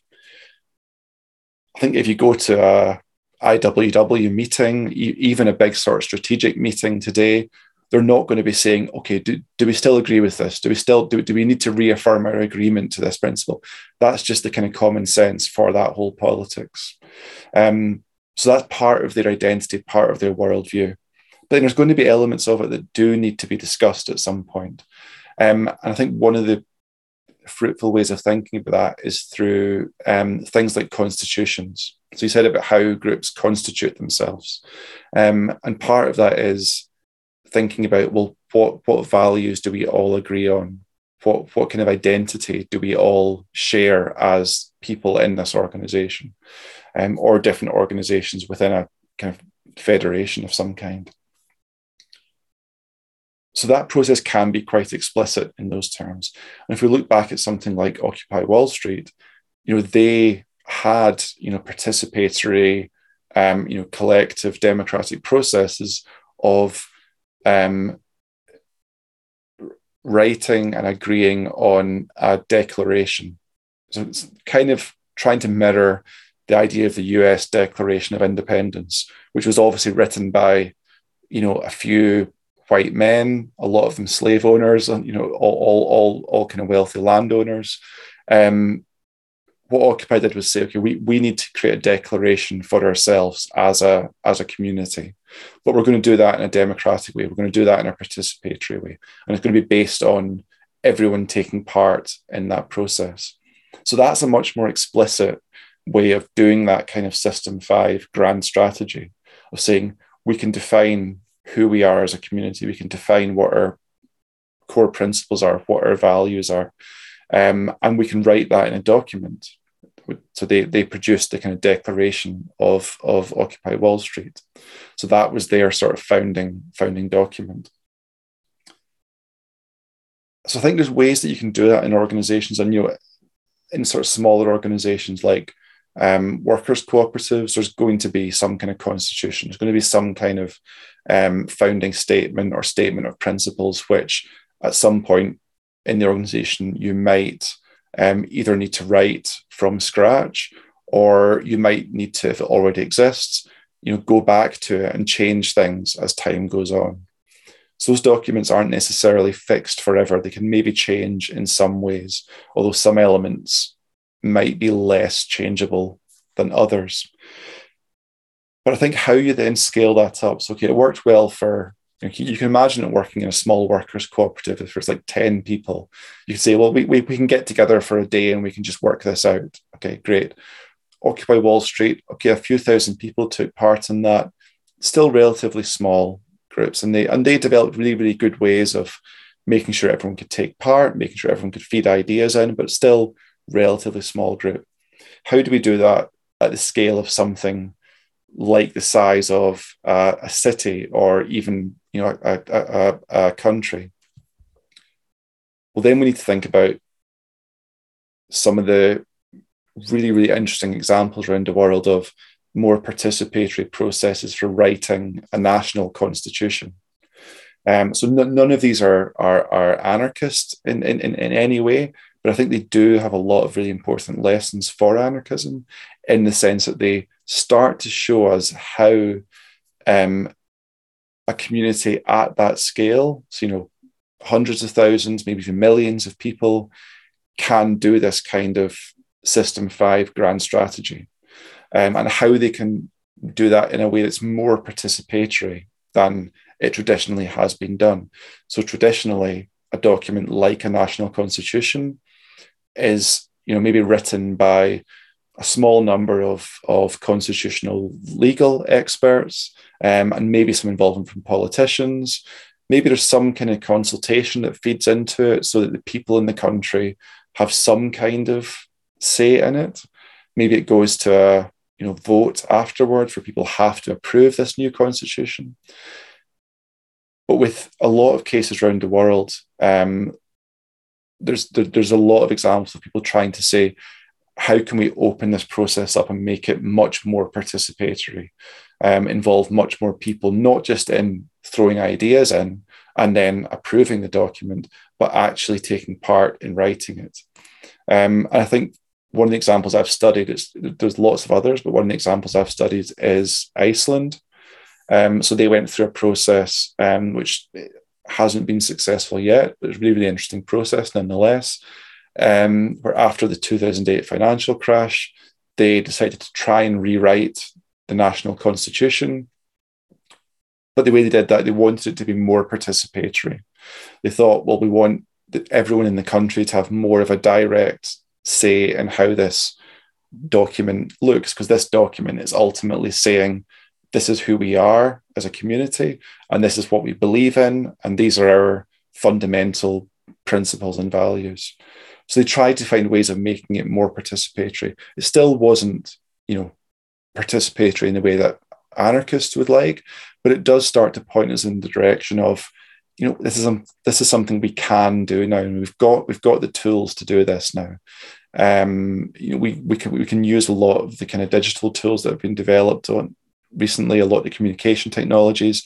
These make it much easier for lots of different people in a large area to take part in the discussion. Um, and it doesn't need to be, you know, everyone in one big, you know, general assembly. You know, we're not talking about having a Zoom call with like three million people trying to trying to agree on something. You can sort of decentralize this and split this up into small working groups. So it might be different parts of the community in different geographical areas um, have their discussions, and then they have delegates that feed those discussions into some kind of slightly more centralized council or committee. Um, there might be different special interest groups. You might have, you know, uh, like like Occupy Wall Street did. You had um, People of Color caucus, so that people of color in Occupy Wall Street had some kind of representation um, in, in, in the decision making structures. So you can have, there's different ways of sort of organizing that kind of mass participation um, that's still democratic, that's still participatory, but that doesn't mean we're just saying, let's get everyone together and try and discuss and agree on something. So it's a more a more effective way of doing it that kind of breaks it up in, in, in little ways. and also a process that makes sure that it's not always the same people that engage in it because i mean that's a bit of a problem with the participatory approach is that at least as societies are organized right now, if you simply say, let's do it in a participatory fashion, then you will have some people that have actually the luxury to have free time in order to participate, and others do not, and stuff like that. So, this needs to be addressed as well, of course. But okay, so I mean, what I can hear here is that um, you're leaning towards some form of anarchist constitutionalism in order to address this a question of um, System 5 and grand strategy, actually.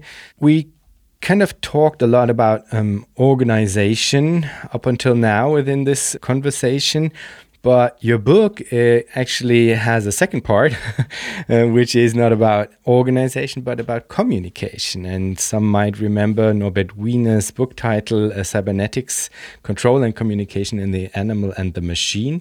And you equally highlight both of these elements, control and communication. So maybe let's turn towards the communication part. What is it that communication does? What role does it play in anarchist cybernetics?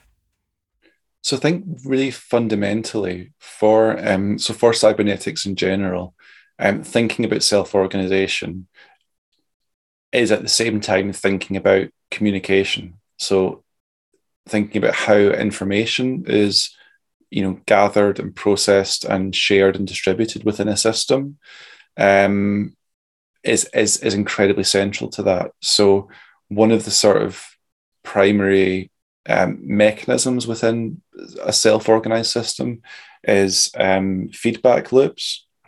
So, you know, what, what I was talking about when I talked about the kind of steam engine governor or the thermostat, that's a kind of feedback loop. Okay. And it operates through information.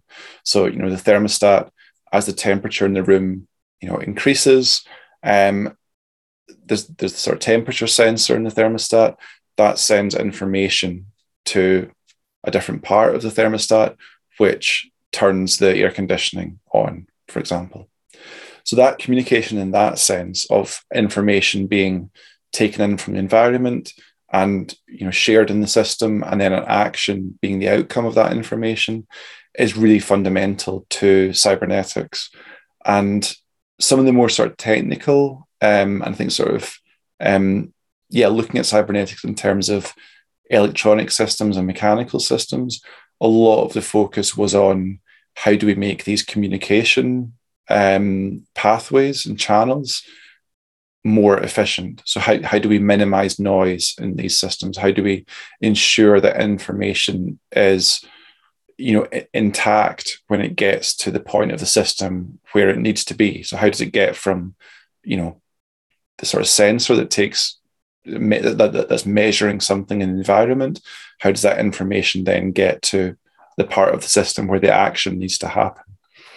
So that's really important for a lot of that sort of more technical side of cybernetics but i think it's also incredibly important in thinking about how self-organization operates in social systems. Um, because everything I've kind of talked about so far in terms of organization, this is this all requires interaction between parts of a system. Um, and that interaction is communication. Okay. Even sometimes it will be people literally talking to one another. Um, sometimes it will be um, you know monitoring of of different parts of the environment or what's happening within the organization.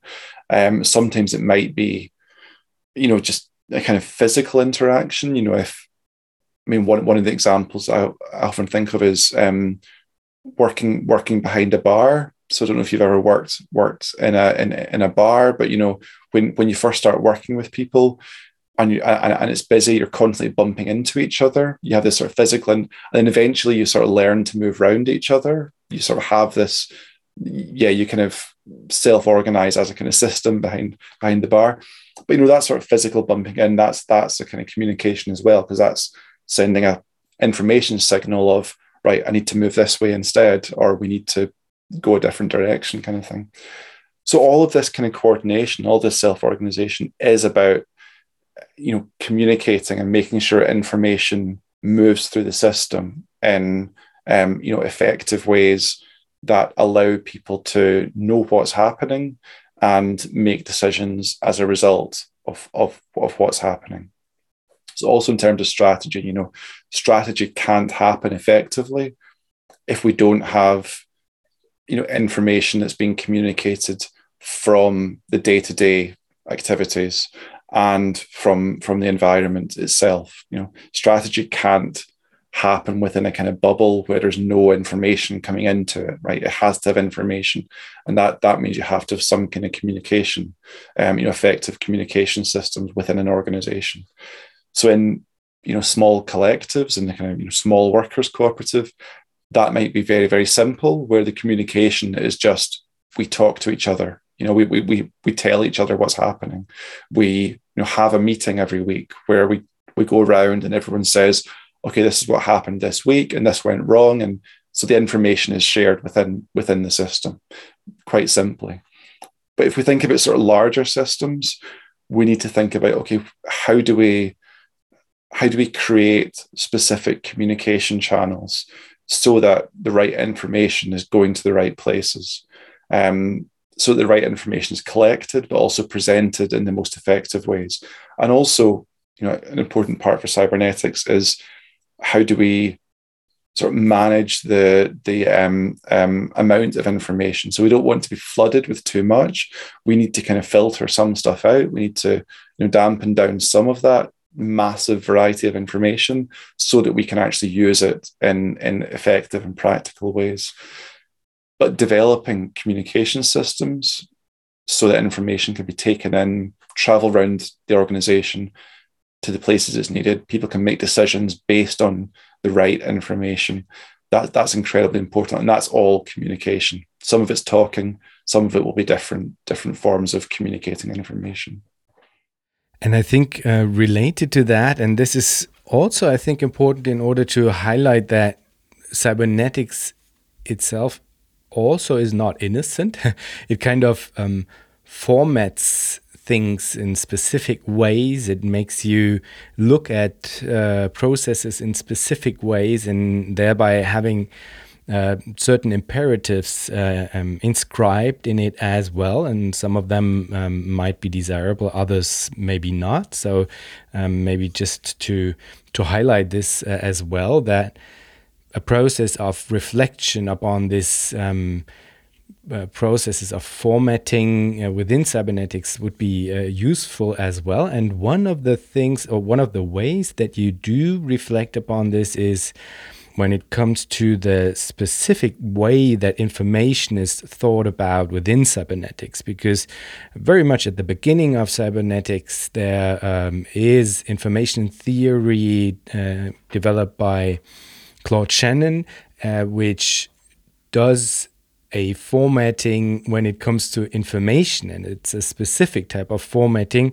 that has a specific idea of what is noise and what is not and what should be eliminated um, because it is termed noise. So it kind of introduces um, a, an, an, idea of what is to be used and what is to be left aside and to be eliminated. And uh, you uh, take this example of noise in order to point out that actually, no, the way in which cybernetics looks at this question of noise is actually problematic because it eliminates aspects of the existing world, so to speak, or the, the surroundings that we live in, it eliminates aspects of these surroundings that are actually very much useful and fruitful and should be taken into account uh, when it comes to the way that we approach in this case, anarchist cybernetics.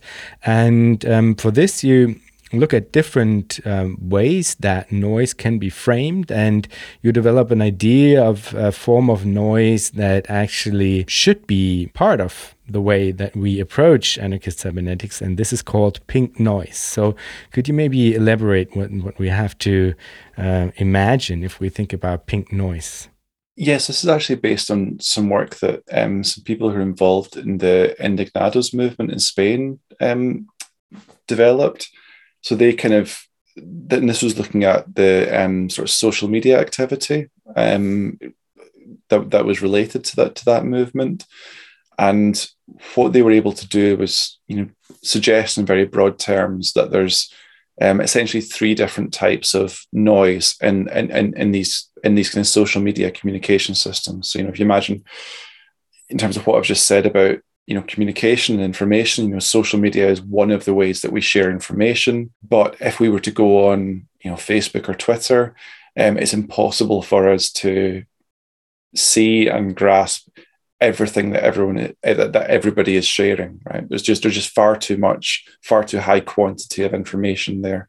Even just you know if we've got facebook with our you know close friends there's still a huge amount that people could could be sharing there and it's very difficult for us to actually see and process all of that in a in a kind of effective way. And so what what these um, sort of data scientists and activists were able to do was look at the sort of and I think it was just focused on Twitter um, that that kind of you know sort of social media information um, ecosystem in, in a sense and see well there's there's different outcomes from the information being shared. Um, and that very much depends on the way that noise is is handled within with, with, within these systems. So they say there's the sort of two extremes here. There's the kind of um, white noise which is just incredibly chaotic. So there's no real so the person looking at information isn't really able to see any kind of pattern at all. It's just it just looks like random sort of snapshots of information. You know, if you if you imagine this as different tweets, there's maybe you're not really able to see. Okay, I can't really see an actual actual thread emerging here. I can't see an actual narrative emerging from from this. Just, it looks like it's just thousands of people spewing out lots of different you know opinions and thoughts and experiences and everything and and I can't I don't have an overall picture of this is what's actually happening within this this kind of social movement. Um, and they say, well, that that kind of very chaotic white noise that doesn't really allow you to organize in any kind of effective way, right? The kind of organization that goes along with that is going to be very sporadic, very very spontaneous, very chaotic, not not coordinated in any kind of way. So it's not really any kind of actual self organization. It's just lots of people responding and reacting and running about chaotically. At the other extreme of that, they say, well, you, you, you can have a communication system where things are highly regulated and highly organized. So you maybe have some kind of you know, whether, whether it's actually a sort of central central control agency that's deciding to filter the information in very very specific ways so that you only see a very, very narrow subset of the information.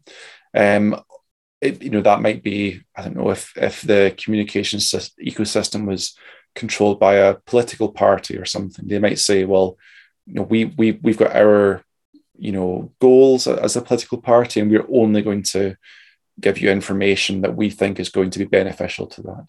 So that that creates a form of organization, but creates an incredibly rigid form of organization where if everyone's only seeing one narrative from the information, then that only gives them the resources to act in a very, very narrow range of ways. So they can only really act in very specific ways, which for you know something like a political party is quite useful because they kind of want people to be doing very specific actions. They don't want people to be um, you know, doing their own thing in different ways. They want people to be very, very, very coordinated, like highly coordinated and controlled. If you imagine a political party during an election cycle, they want people to be putting out the same message because that's that's what. The party needs to be happening at that moment. Need everyone to be on message. Need everyone to be um, responsible in, in very specific ways. But then from a cybernetics perspective, that kind of very rigid organization, you know, everything we kind of discussed so so far today, um, that that's not a very effective mode of organization. It might be able to hold together for a very short period of time, but ultimately it's too rigid to be able to respond to any kind of change effectively. So ultimately, it's going to, you know, either maintain itself through, you know, very direct control of the people involved, or it's going to break down because it can't respond to a changing environment. And so, a very sort of narrow control of information, these people sort of suggest, um, you know produces or is more beneficial to that very very rigid form of organization. So you have these two extremes the white noise which is very chaotic very sporadic no sort of coherent narrative. And if people have that information that's going to lead to very spontaneous very chaotic action not coordinated action. On the other extreme you have you know very very controlled very rigid narrative in terms of information um, and that that's the kind of brown noise. Um, so very kind of solid you know coherent noise. Um, but it's one narrative it's one you know sort of channel of control in a sense. Um, and that either you know produces or reinforces or is beneficial for very rigid very top down very controlled forms of organization in between these you have something called pink noise. Um, and that's where you have a sort of balance between these two. It's not you know dominated by one specific narrative. So the information isn't filtered so there's only one narrative coming through. But it's not as chaotic as the white noise. So what you have in the information is you might have a series of narratives that are a bit more autonomous and a bit more self-generating but there is a sort of coherent set of narratives so you as a person looking at this information can see okay i can see what's happening here um, it's not so chaotic that I don't have any idea, but I'm also not only getting one narrative. I'm seeing different things and I'm able to, through seeing these different things, understand what's happening.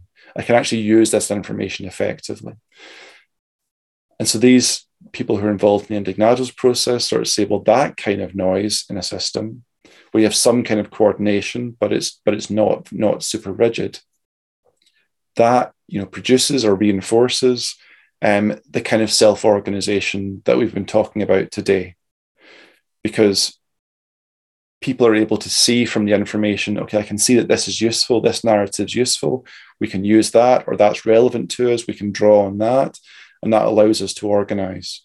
Um, and I think that's really important because it's, I mean, it's, it's, it's very, very speculative and it's very vague. It's not, you know, prescribing a specific way that information channels can be organized or that systems should be designed.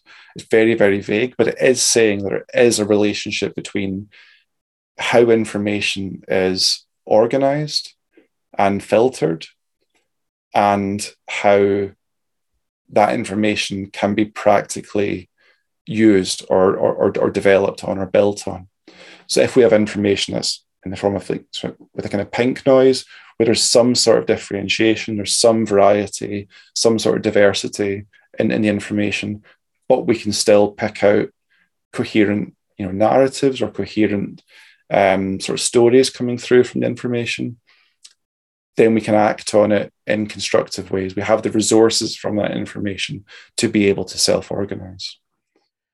While you're talking, I'm kind of trying to uh, figure out whether or not people might actually be able to to understand what what you're talking about. Because if i'm not mistaken the the way in which you use the term information is already a very specific one.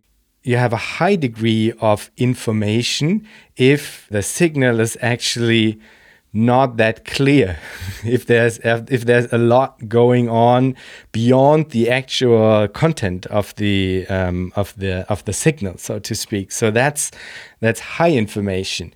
And this uh, is something that you now, and uh, based on the um, on these researchers, uh, try to inspect a bit more closely and try to take a look at whether or not there might be something useful in it, and actually stating yes, there might be, if it's not too chaotic or too stable, but presents itself in a way that is already again, maybe formatted or presents itself in a way that strikes a balance between the two, then it, it should be incorporated into um, the organization of the structure, additional to what would be termed in the classical information theory the signal. So that, I think this is something we need to kind of point out uh, towards the audience because it already operates on a level where this idea of information theory and what is signal and what is noise and what should be um, rejected and what not uh, is is taken for granted. And I believe that most of the people are not familiar with that. But maybe you could, uh, um, correct me if I'm wrong. Is, is did I get that right? Yeah, it's it's it's incredibly incredibly difficult. I think, and, and it's something I don't. I'm not 100% convinced I've got my head around because it is, you know, when we, when we think of information, we think about the, the the content that's communicated, right? So if I give you information, I'm telling you something, and there's a certain content there, and in some of this sort of early, early information theory, that wasn't what they were talking about, um, and that makes it really really difficult to work out when some of these authors and people like Stafford Beer, who are to some degree building on their work, are talking about information, um, it's difficult to often say, okay, exact what exactly are they talking about here? Um, I think the sort of most useful way of thinking about it is thinking about what this means in practice for us and, and, and, and what noise means in practice. So as you said, you know, noise in a system is in a communication system is normally the thing that we want to eliminate. So if you imagine, you know, that it doesn't happen now, but you know, in in the past, when you turn the TV on, there there might be a certain amount of static, that sort of fuzzy, you know, white staticky noise, and and and the image that went with it. Um, and you would try and you know go, go, going back quite a while you know you, you you would try and adjust your tv aerial so that the picture comes through and you don't have that static fuzzy noise. Um, so you're trying to eliminate the noise. You're trying to say, okay, we want the signal and we don't want the noise. And obviously that that's great for TV, right? Because because you know we need that because we we wanted to see see the signal. We wanted to watch watch the TV program at that moment. Um, or on you know radio, it still still, still works um, in exactly the same way. But I think what a sort of more sort of critical look at noise and information allows us to do is say there's always a kind of built-in logic to doing that.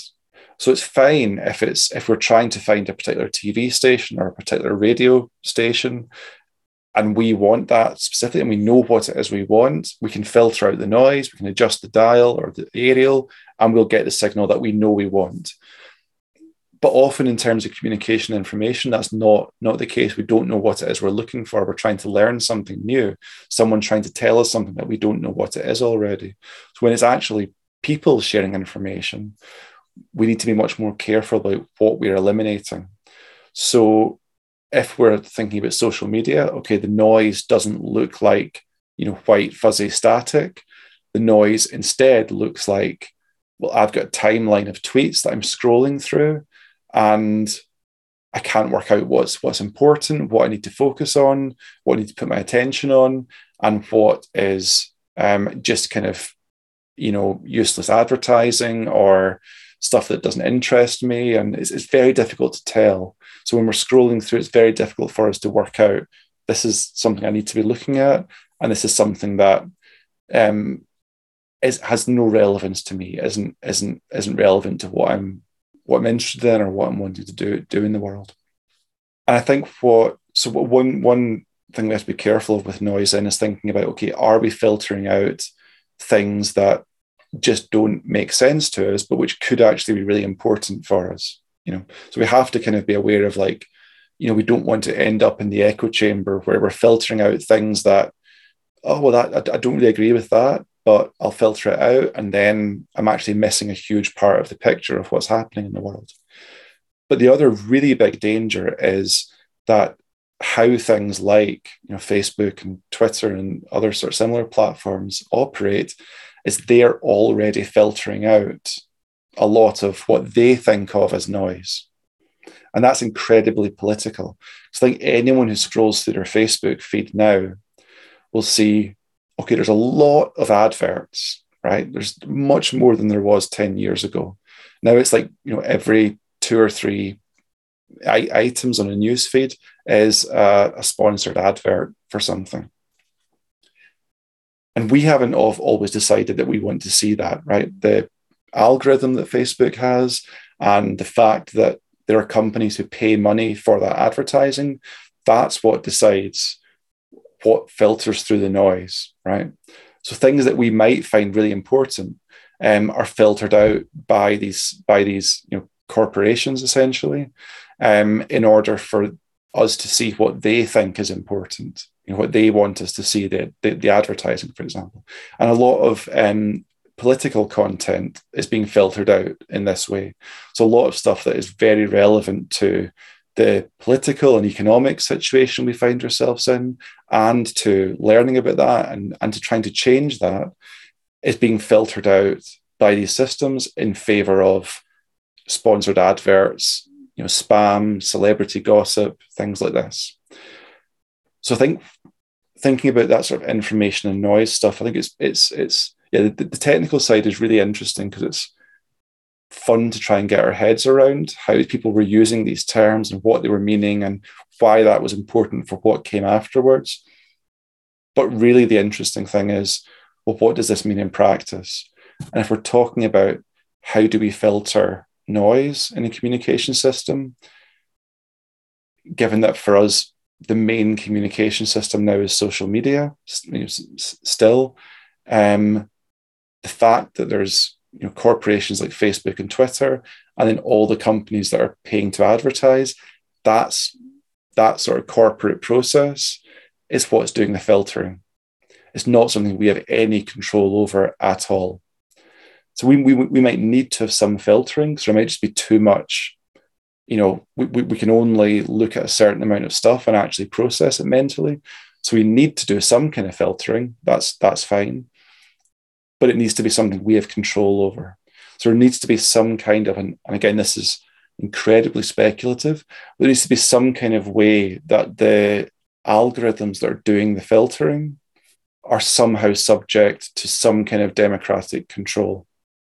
So that even though we know what we're getting is filtered, um, the noise that's filtered out is something we've at least agreed to. We've at least said, you know, yeah, I'm, I'm ha- I've, I've had some democratic say in how the algorithm operates. I know why it works. It works in a way that that, that we think is, you know, politically and ethically um, beneficial so the, the filtering is fine. It's like like like an uh, email spam folder, which actually filters out the spam. You know, it's like that. That's fantastic, right? Because it allows us to only see the emails that are important. So we need to have something like that, I think, for these for these kind of social media platforms. Absolutely, we do. So the uh, decision over what is seen as noise and what is not is absolutely political. I would definitely uh, agree, and maybe but this would lead us in a, into a different terrain. Um, I maybe I would add that even before that, one would have to think about the things that are not information and not communication and provide ways in which they can be included in the processes that we uh, use as organizational processes as well because um, if you only consider communication and information, this is already a form of filtering as well, I would say. Um, but this is a, a different um, topic, I would say. Um, in order to to enable the kinds of communication anarchist cybernetics uh, relies on, you you stress the need, and this was implicit in your answer right now already. You you stress the need for alternative social media platforms. So maybe you could give us a, a sketch. What could they look like, and what are the functional elements that they should provide? So I think the the question of what kind of communication systems are you know sort of functionally useful for, for the kind of self-organization we've been talking about. It's both really really important but also incredibly difficult to, to start to do i think. Um, so when i started looking at this topic and this was you know, as i said like 2011 around you know, the occupy movement and things and at that point still there was a lot of hope in social media so there was still still at that point I mean, it was, there was a lot of criticism of it, but it was still a sort of idea that you know things like Facebook and Twitter can be productive for a kind of radical politics. Um, I don't think anyone believes that now. I think now we're we're really in a in the sort of um, dystopian nightmare scenario of how these platforms have developed and the kind of the, the, the ways they produce, you know, mental health crises and and conflict and you know um, political um, kind of outcomes is is much more yeah it's, it's, it's much bleaker now than it was than it was um, 10 years ago although i think a lot of that was probably even on the horizon then. So i think it's, it's quite difficult to sort of imagine okay how what kind of platforms would be better than them what kind of platforms would work that would fulfill some of the same functions um, but do so in a way that is much more conducive to, to, to a kind of radical anarchist politics and the kind of self-organization that's involved in an anarchist cybernetics. Um, I think I always have to preface these kind of discussions with saying that I'm not, uh, you know, platform developer. I'm not an app designer. I don't know anything about, you know, computer coding or design or anything like that. So it's my sort of perspective on it is very much what are the kind of um, political and organizational functions that these these kind of communication systems would would need to have. Um, I think there's there's a lot of different ones in terms of thinking about well, what does self organization look like in practice for for you know kind of anarchist collectives and social movements, and you know also at a larger scale of things like you know sort of participatory and democratic um, constitution making what do those things look like? And then how could a platform help facilitate some of that? Because I think that's the really, that, that's something that comes through in Stafford Beer's work a lot. So when he was he was writing, you know, as far back as the 1950s when computers were still in their infancy. But even then, he was clear in saying, well, the, the way computing is developing is it's it's um, not developing in the direction whereby it's going to be helping us you know do the sort of basic functions of a human society it's um, helping us make you know work more efficient maybe or helping us do pr- produce more and, and and and do more in terms of our, our our working lives. But it's not necessarily actually helping us you know communicate as a society or share ideas or share knowledge or things like that. So i think that's the important thing is what start what sort of perspective or starting point are, are, are we coming from with thinking about technology? And it has to be how does it help us do things like self-organization. That said it's still incredibly difficult to work out exactly what that would look like.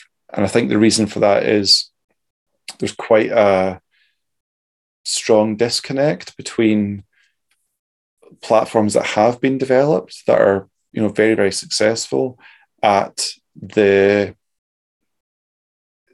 sort of more sort of practical or functional side of self-organization so we have things like uh, loomio for example which is you know it's, it's it's it's developed by workers cooperative it's designed specifically to help you know cooperatives and sort of movements and, and communities that are organized in cooperative and democratic ways to help them function. Um, and it does that very well in terms of the sort of technical and functional aspects. It's a you know fantastic platform. But what it doesn't have is the kind of social aspect that something like Facebook or Twitter still has. Um, so there's there's there's a reason that a lot of the alternative um, sort of you know social media platforms or things that have branded themselves as alternative social media platforms that have been focused on activists in some way or focused on you know, kind of activist organizing. I think there's a reason that not many of them have actually been successful because they haven't effectively mirrored this sort of social dynamic. So, one of the things that um, I think is incredibly important, and also one of the sort of dangers of something like Facebook or, or Twitter, um, I'm, I'm yeah, I, I, feel, I feel like I'm, I'm already very sort of old school with this, talking just about Facebook and Twitter, because I know there's like a, you know a host of new platforms like Twitch and stuff that that that, that people using in TikTok. that's just sort of outside of my sort of wheelhouse now. I think I think I'm, I'm, I'm feeling very old when I talk about social media now, even which didn't feel that way ten years ago. But yeah, if we look at some you know these sorts of platforms, the reason they're successful is um, people socialize on them, right? People spend time with their friends on them. People make friends on these platforms. Um, they're not just communicating in very functional ways. They're something that was think is incredibly important is people are wasting time on these platforms, which is what you do with friends, right? When you get together with your friends, you don't say, right, we're, we're going to organize something here. We're going to do some some detailed, you know, very efficient organizing. You might do that, but most of the time when you get together with your friends, you're having stupid conversations, you're telling stupid jokes, you're just not really doing anything, just wasting time together. I think that's actually incredibly important for for how, how we build relationships is like you know you're, you're getting together to not really do anything to just sort of be together. And i think things like facebook and twitter work great for that. And they exploit that right? Because they you then become addicted to it and you get drawn in and they they channel that activity in very specific ways. But that's the real challenge i think for some kind of alternative platform is like it, it can do all the functional stuff for self-organization very very well but it's still not the kind of place that people want to actually hang out and spend time. Um, or it's much more difficult to use those platforms in that way. Um, and i think that's the big challenge is well a how do we sort of mirror some of that to get people you know away from these sort of mainstream corporate platforms that are you know channeling information in specific ways and and producing behavior in very specific ways. How do we get them away from that but still keep that social aspect? Because people aren't going to just give up because i mean i think people who people who give up on social media are you know fantastic. I think these are brilliant people and they should be lauded for their ability to do that. But for most of us that would mean no longer having contact with a huge number of our friends because i mean I've, I've, got friends all around the world and if if i wasn't seeing them seeing them post you know memes and and jokes on facebook I'd, I'd probably never have contact with these people anymore and I think that that that'd be really sad. So like it is like how do we mirror the sort of social aspect? How do we make these platforms things that people want to spend time on, but also that people don't become addicted to, that people, you know, are able to say, okay, I can do this online and it's fun and it gets me some great contact, I have some great friendships, I can build relationships, but I'm still doing stuff outside of that. That's not my entire life because that in itself is very, very damaging. That sort of being being solely locked in on a kind of um, digital platform or that sort of mode of communication. So I think that's that's the real challenge in terms of less about the sort of specifics of the architecture now and more about how do we have something that fulfills that social function and that does that in a way that doesn't exploit us or doesn't doesn't um, take advantage of the fact that we need that social contact. And when it comes to the coordination part of things, um, I mean, this would be an interesting aspect as well of a potential platform. And you're right now very much focusing on um, like a functional equivalent to classical social media, so to speak. But I mean, it would be very interesting to provide platforms that are able to um, facilitate these processes that are actually important for anarchist cybernetics in terms of coordination, in terms of decision making, for example, helping with these questions of questions of grand strategy, with coordinating different activities on different levels, all of the stuff that that will be an essential part of uh, effective uh, so self-organization, so to speak. And um, I think this would be an area where alternative platforms will be of help and need need to be of help as well if we consider the question of scalability that we talked about before. Yeah, definitely, um, and I think that's where we have seen the most the most sort of promise in terms of alternatives. Um, I mean, I think that the, the difficulty is that although a lot of this sort of development work um, you know, d- developing web platforms, it feels very, you know accessible and very democratic because all you need is a computer and you just need the time to do it and need to you know to learn learn some of the coding and things. Um actually the platforms that that work well and that are effective and successful cost a huge amount of money to develop. So even something like loomio which is probably the most successful in terms of something that's designed specifically to support you know cooperative type ways of, of organizing I mean, it was still relatively small budget compared to you know a big social media platform, but it was still quite a lot of money and time went into it.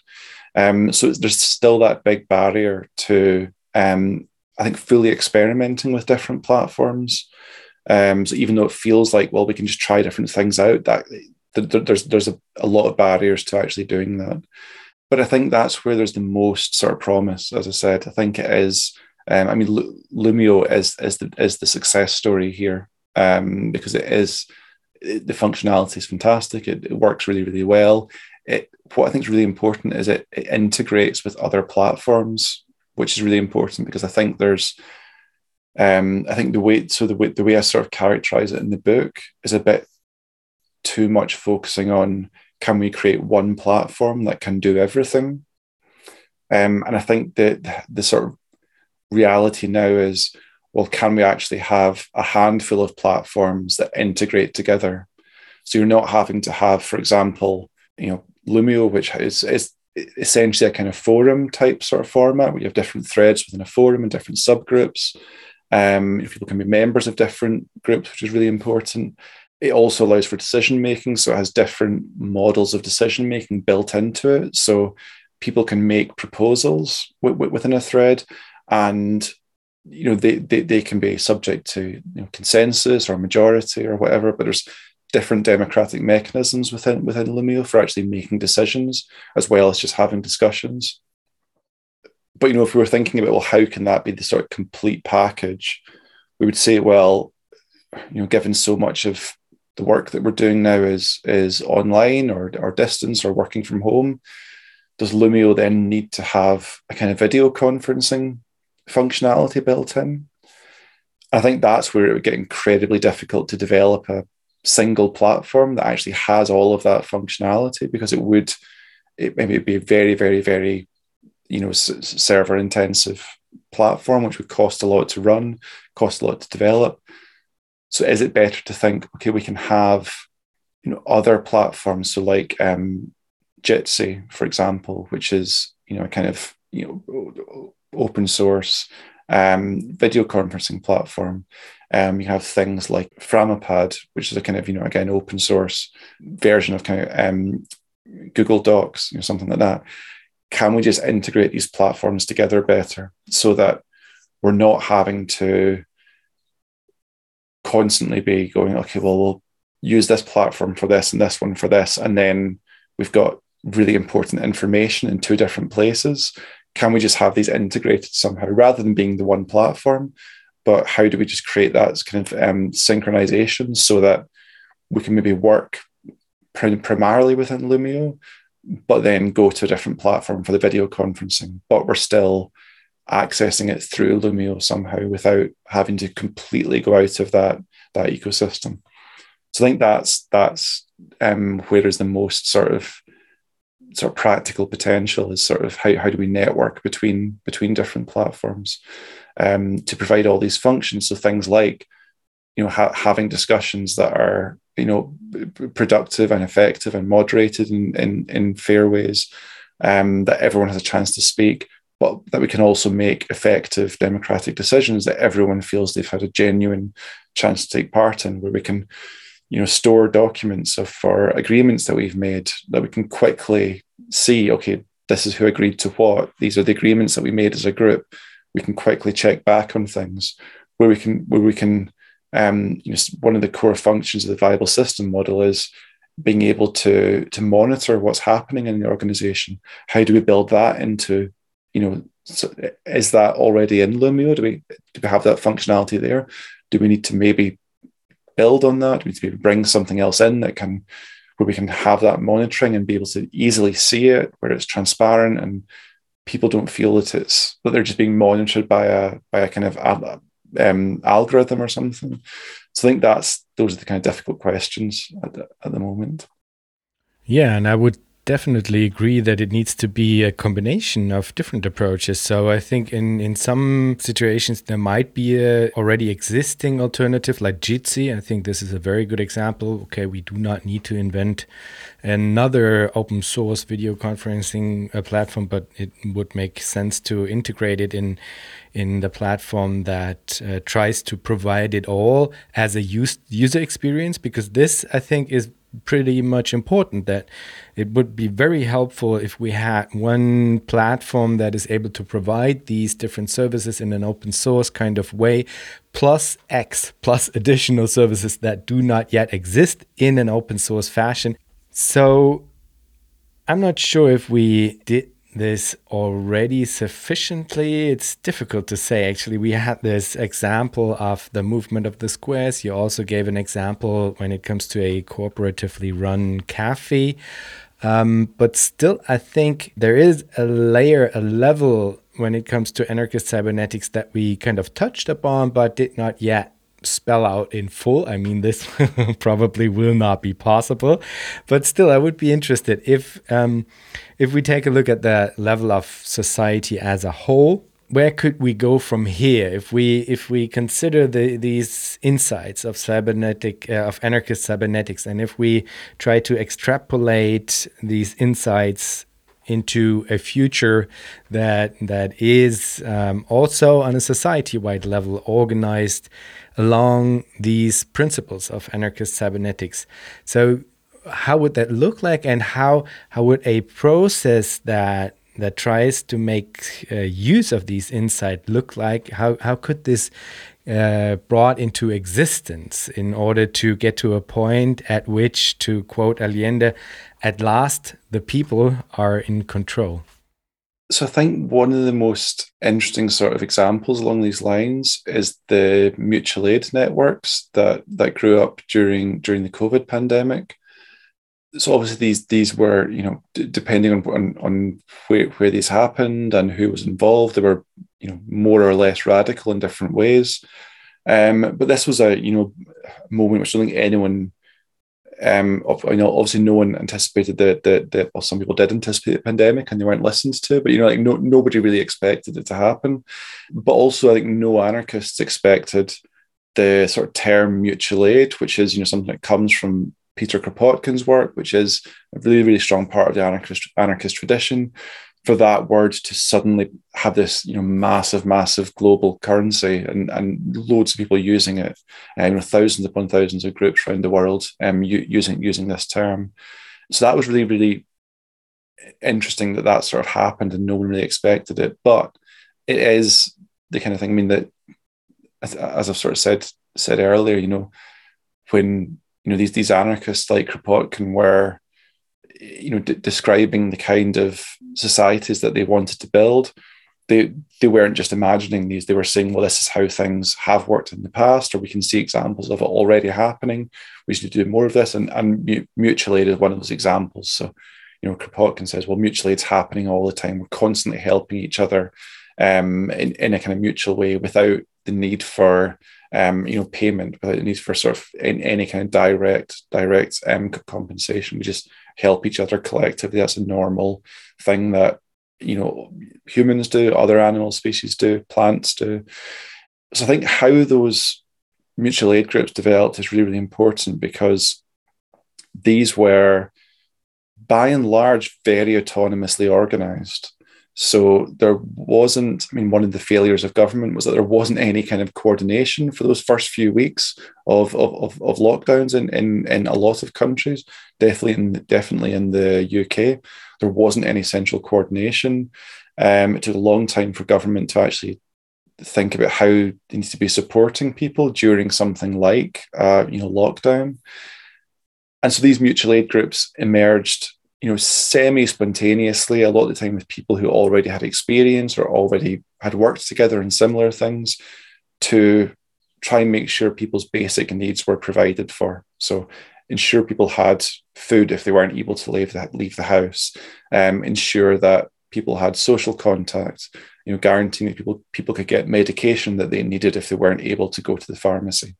Um, so a lot of these kind of you know b- basic functions were being provided by um, groups of volunteers, you know, people getting together without any central coordination, quite autonomously, you know, often making decisions in very democratic ways, you know, networking horizontally with other groups nearby.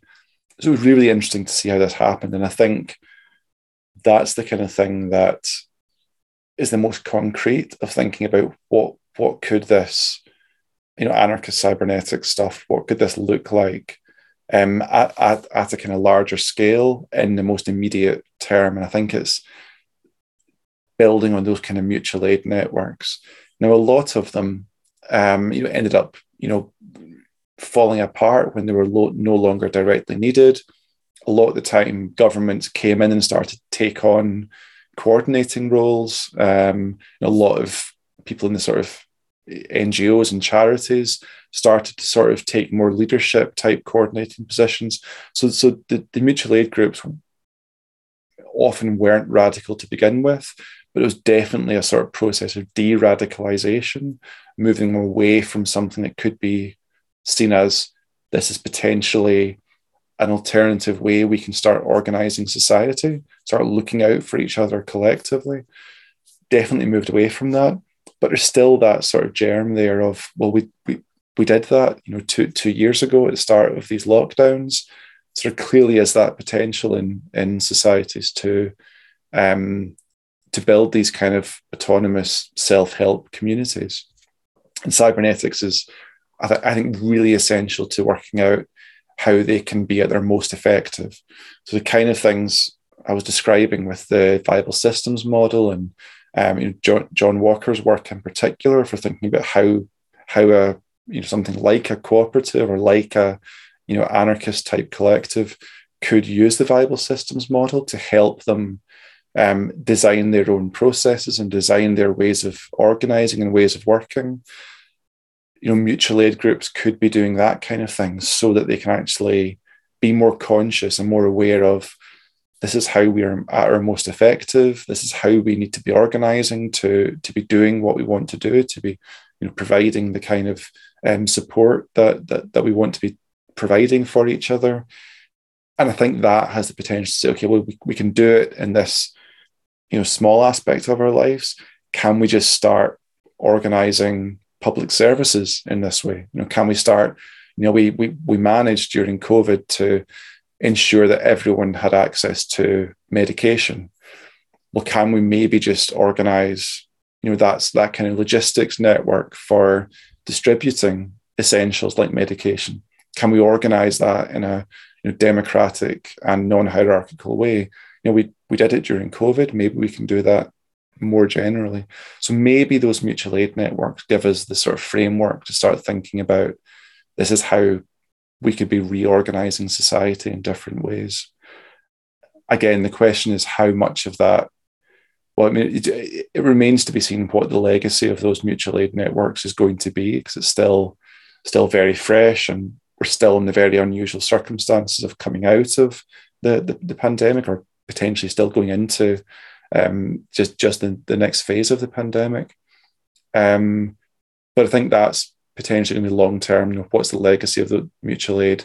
Can that be something we build on to think about how we coordinate the, the, the various functions of the, the lives that we have together? And there's a last question that I ask all of my guests, and that is if you think about the future, what makes you joyful? I think that's a fantastic question, and it's one that I'm I'm, I'm going to be very, very bleak on and say nothing.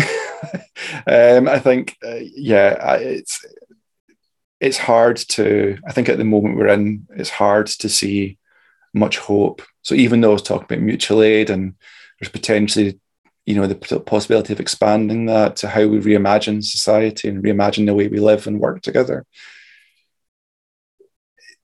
Having the hope that that's going to happen is a very different question. I think. Um, I mean, just the situation we're in as we're recording this, you know, where the UK is facing 40 degree temperatures for the first time.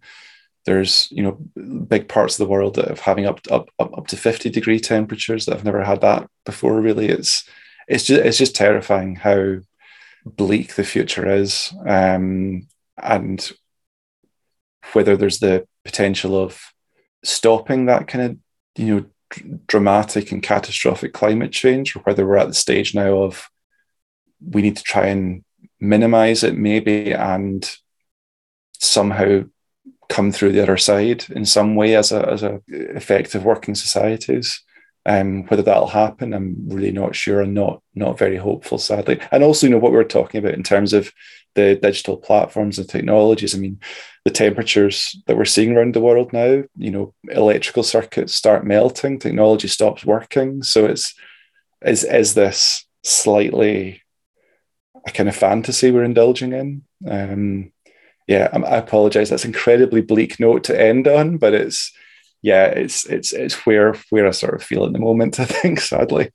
No need to apologize. Uh, everybody can answer whatever he, she, or they might with this question. So this is absolutely super interesting to me to hear as well. And I have to add, you're not the first one to not being positive about this uh, uh, question.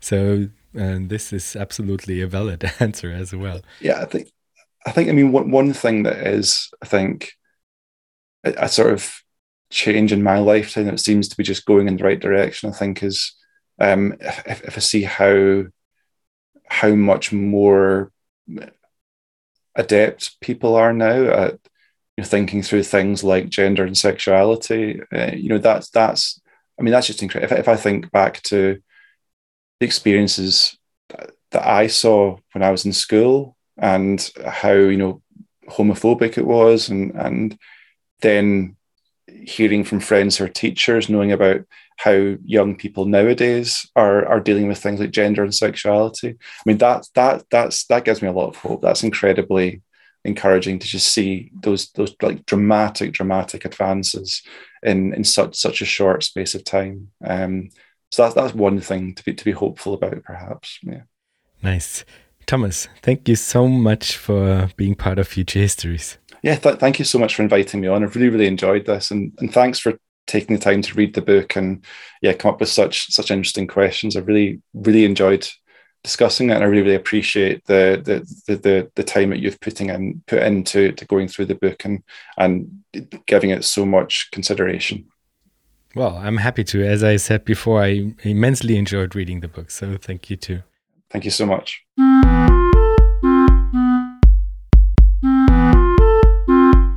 That was our show for today. Thanks a lot for listening. If you want to support Future Histories, you can do so on Patreon. For this, visit patreon.com slash futurehistories, or you can simply tell a friend that you liked the show and that he, she, or they might like it as well. Thanks a lot, and hear you in two weeks.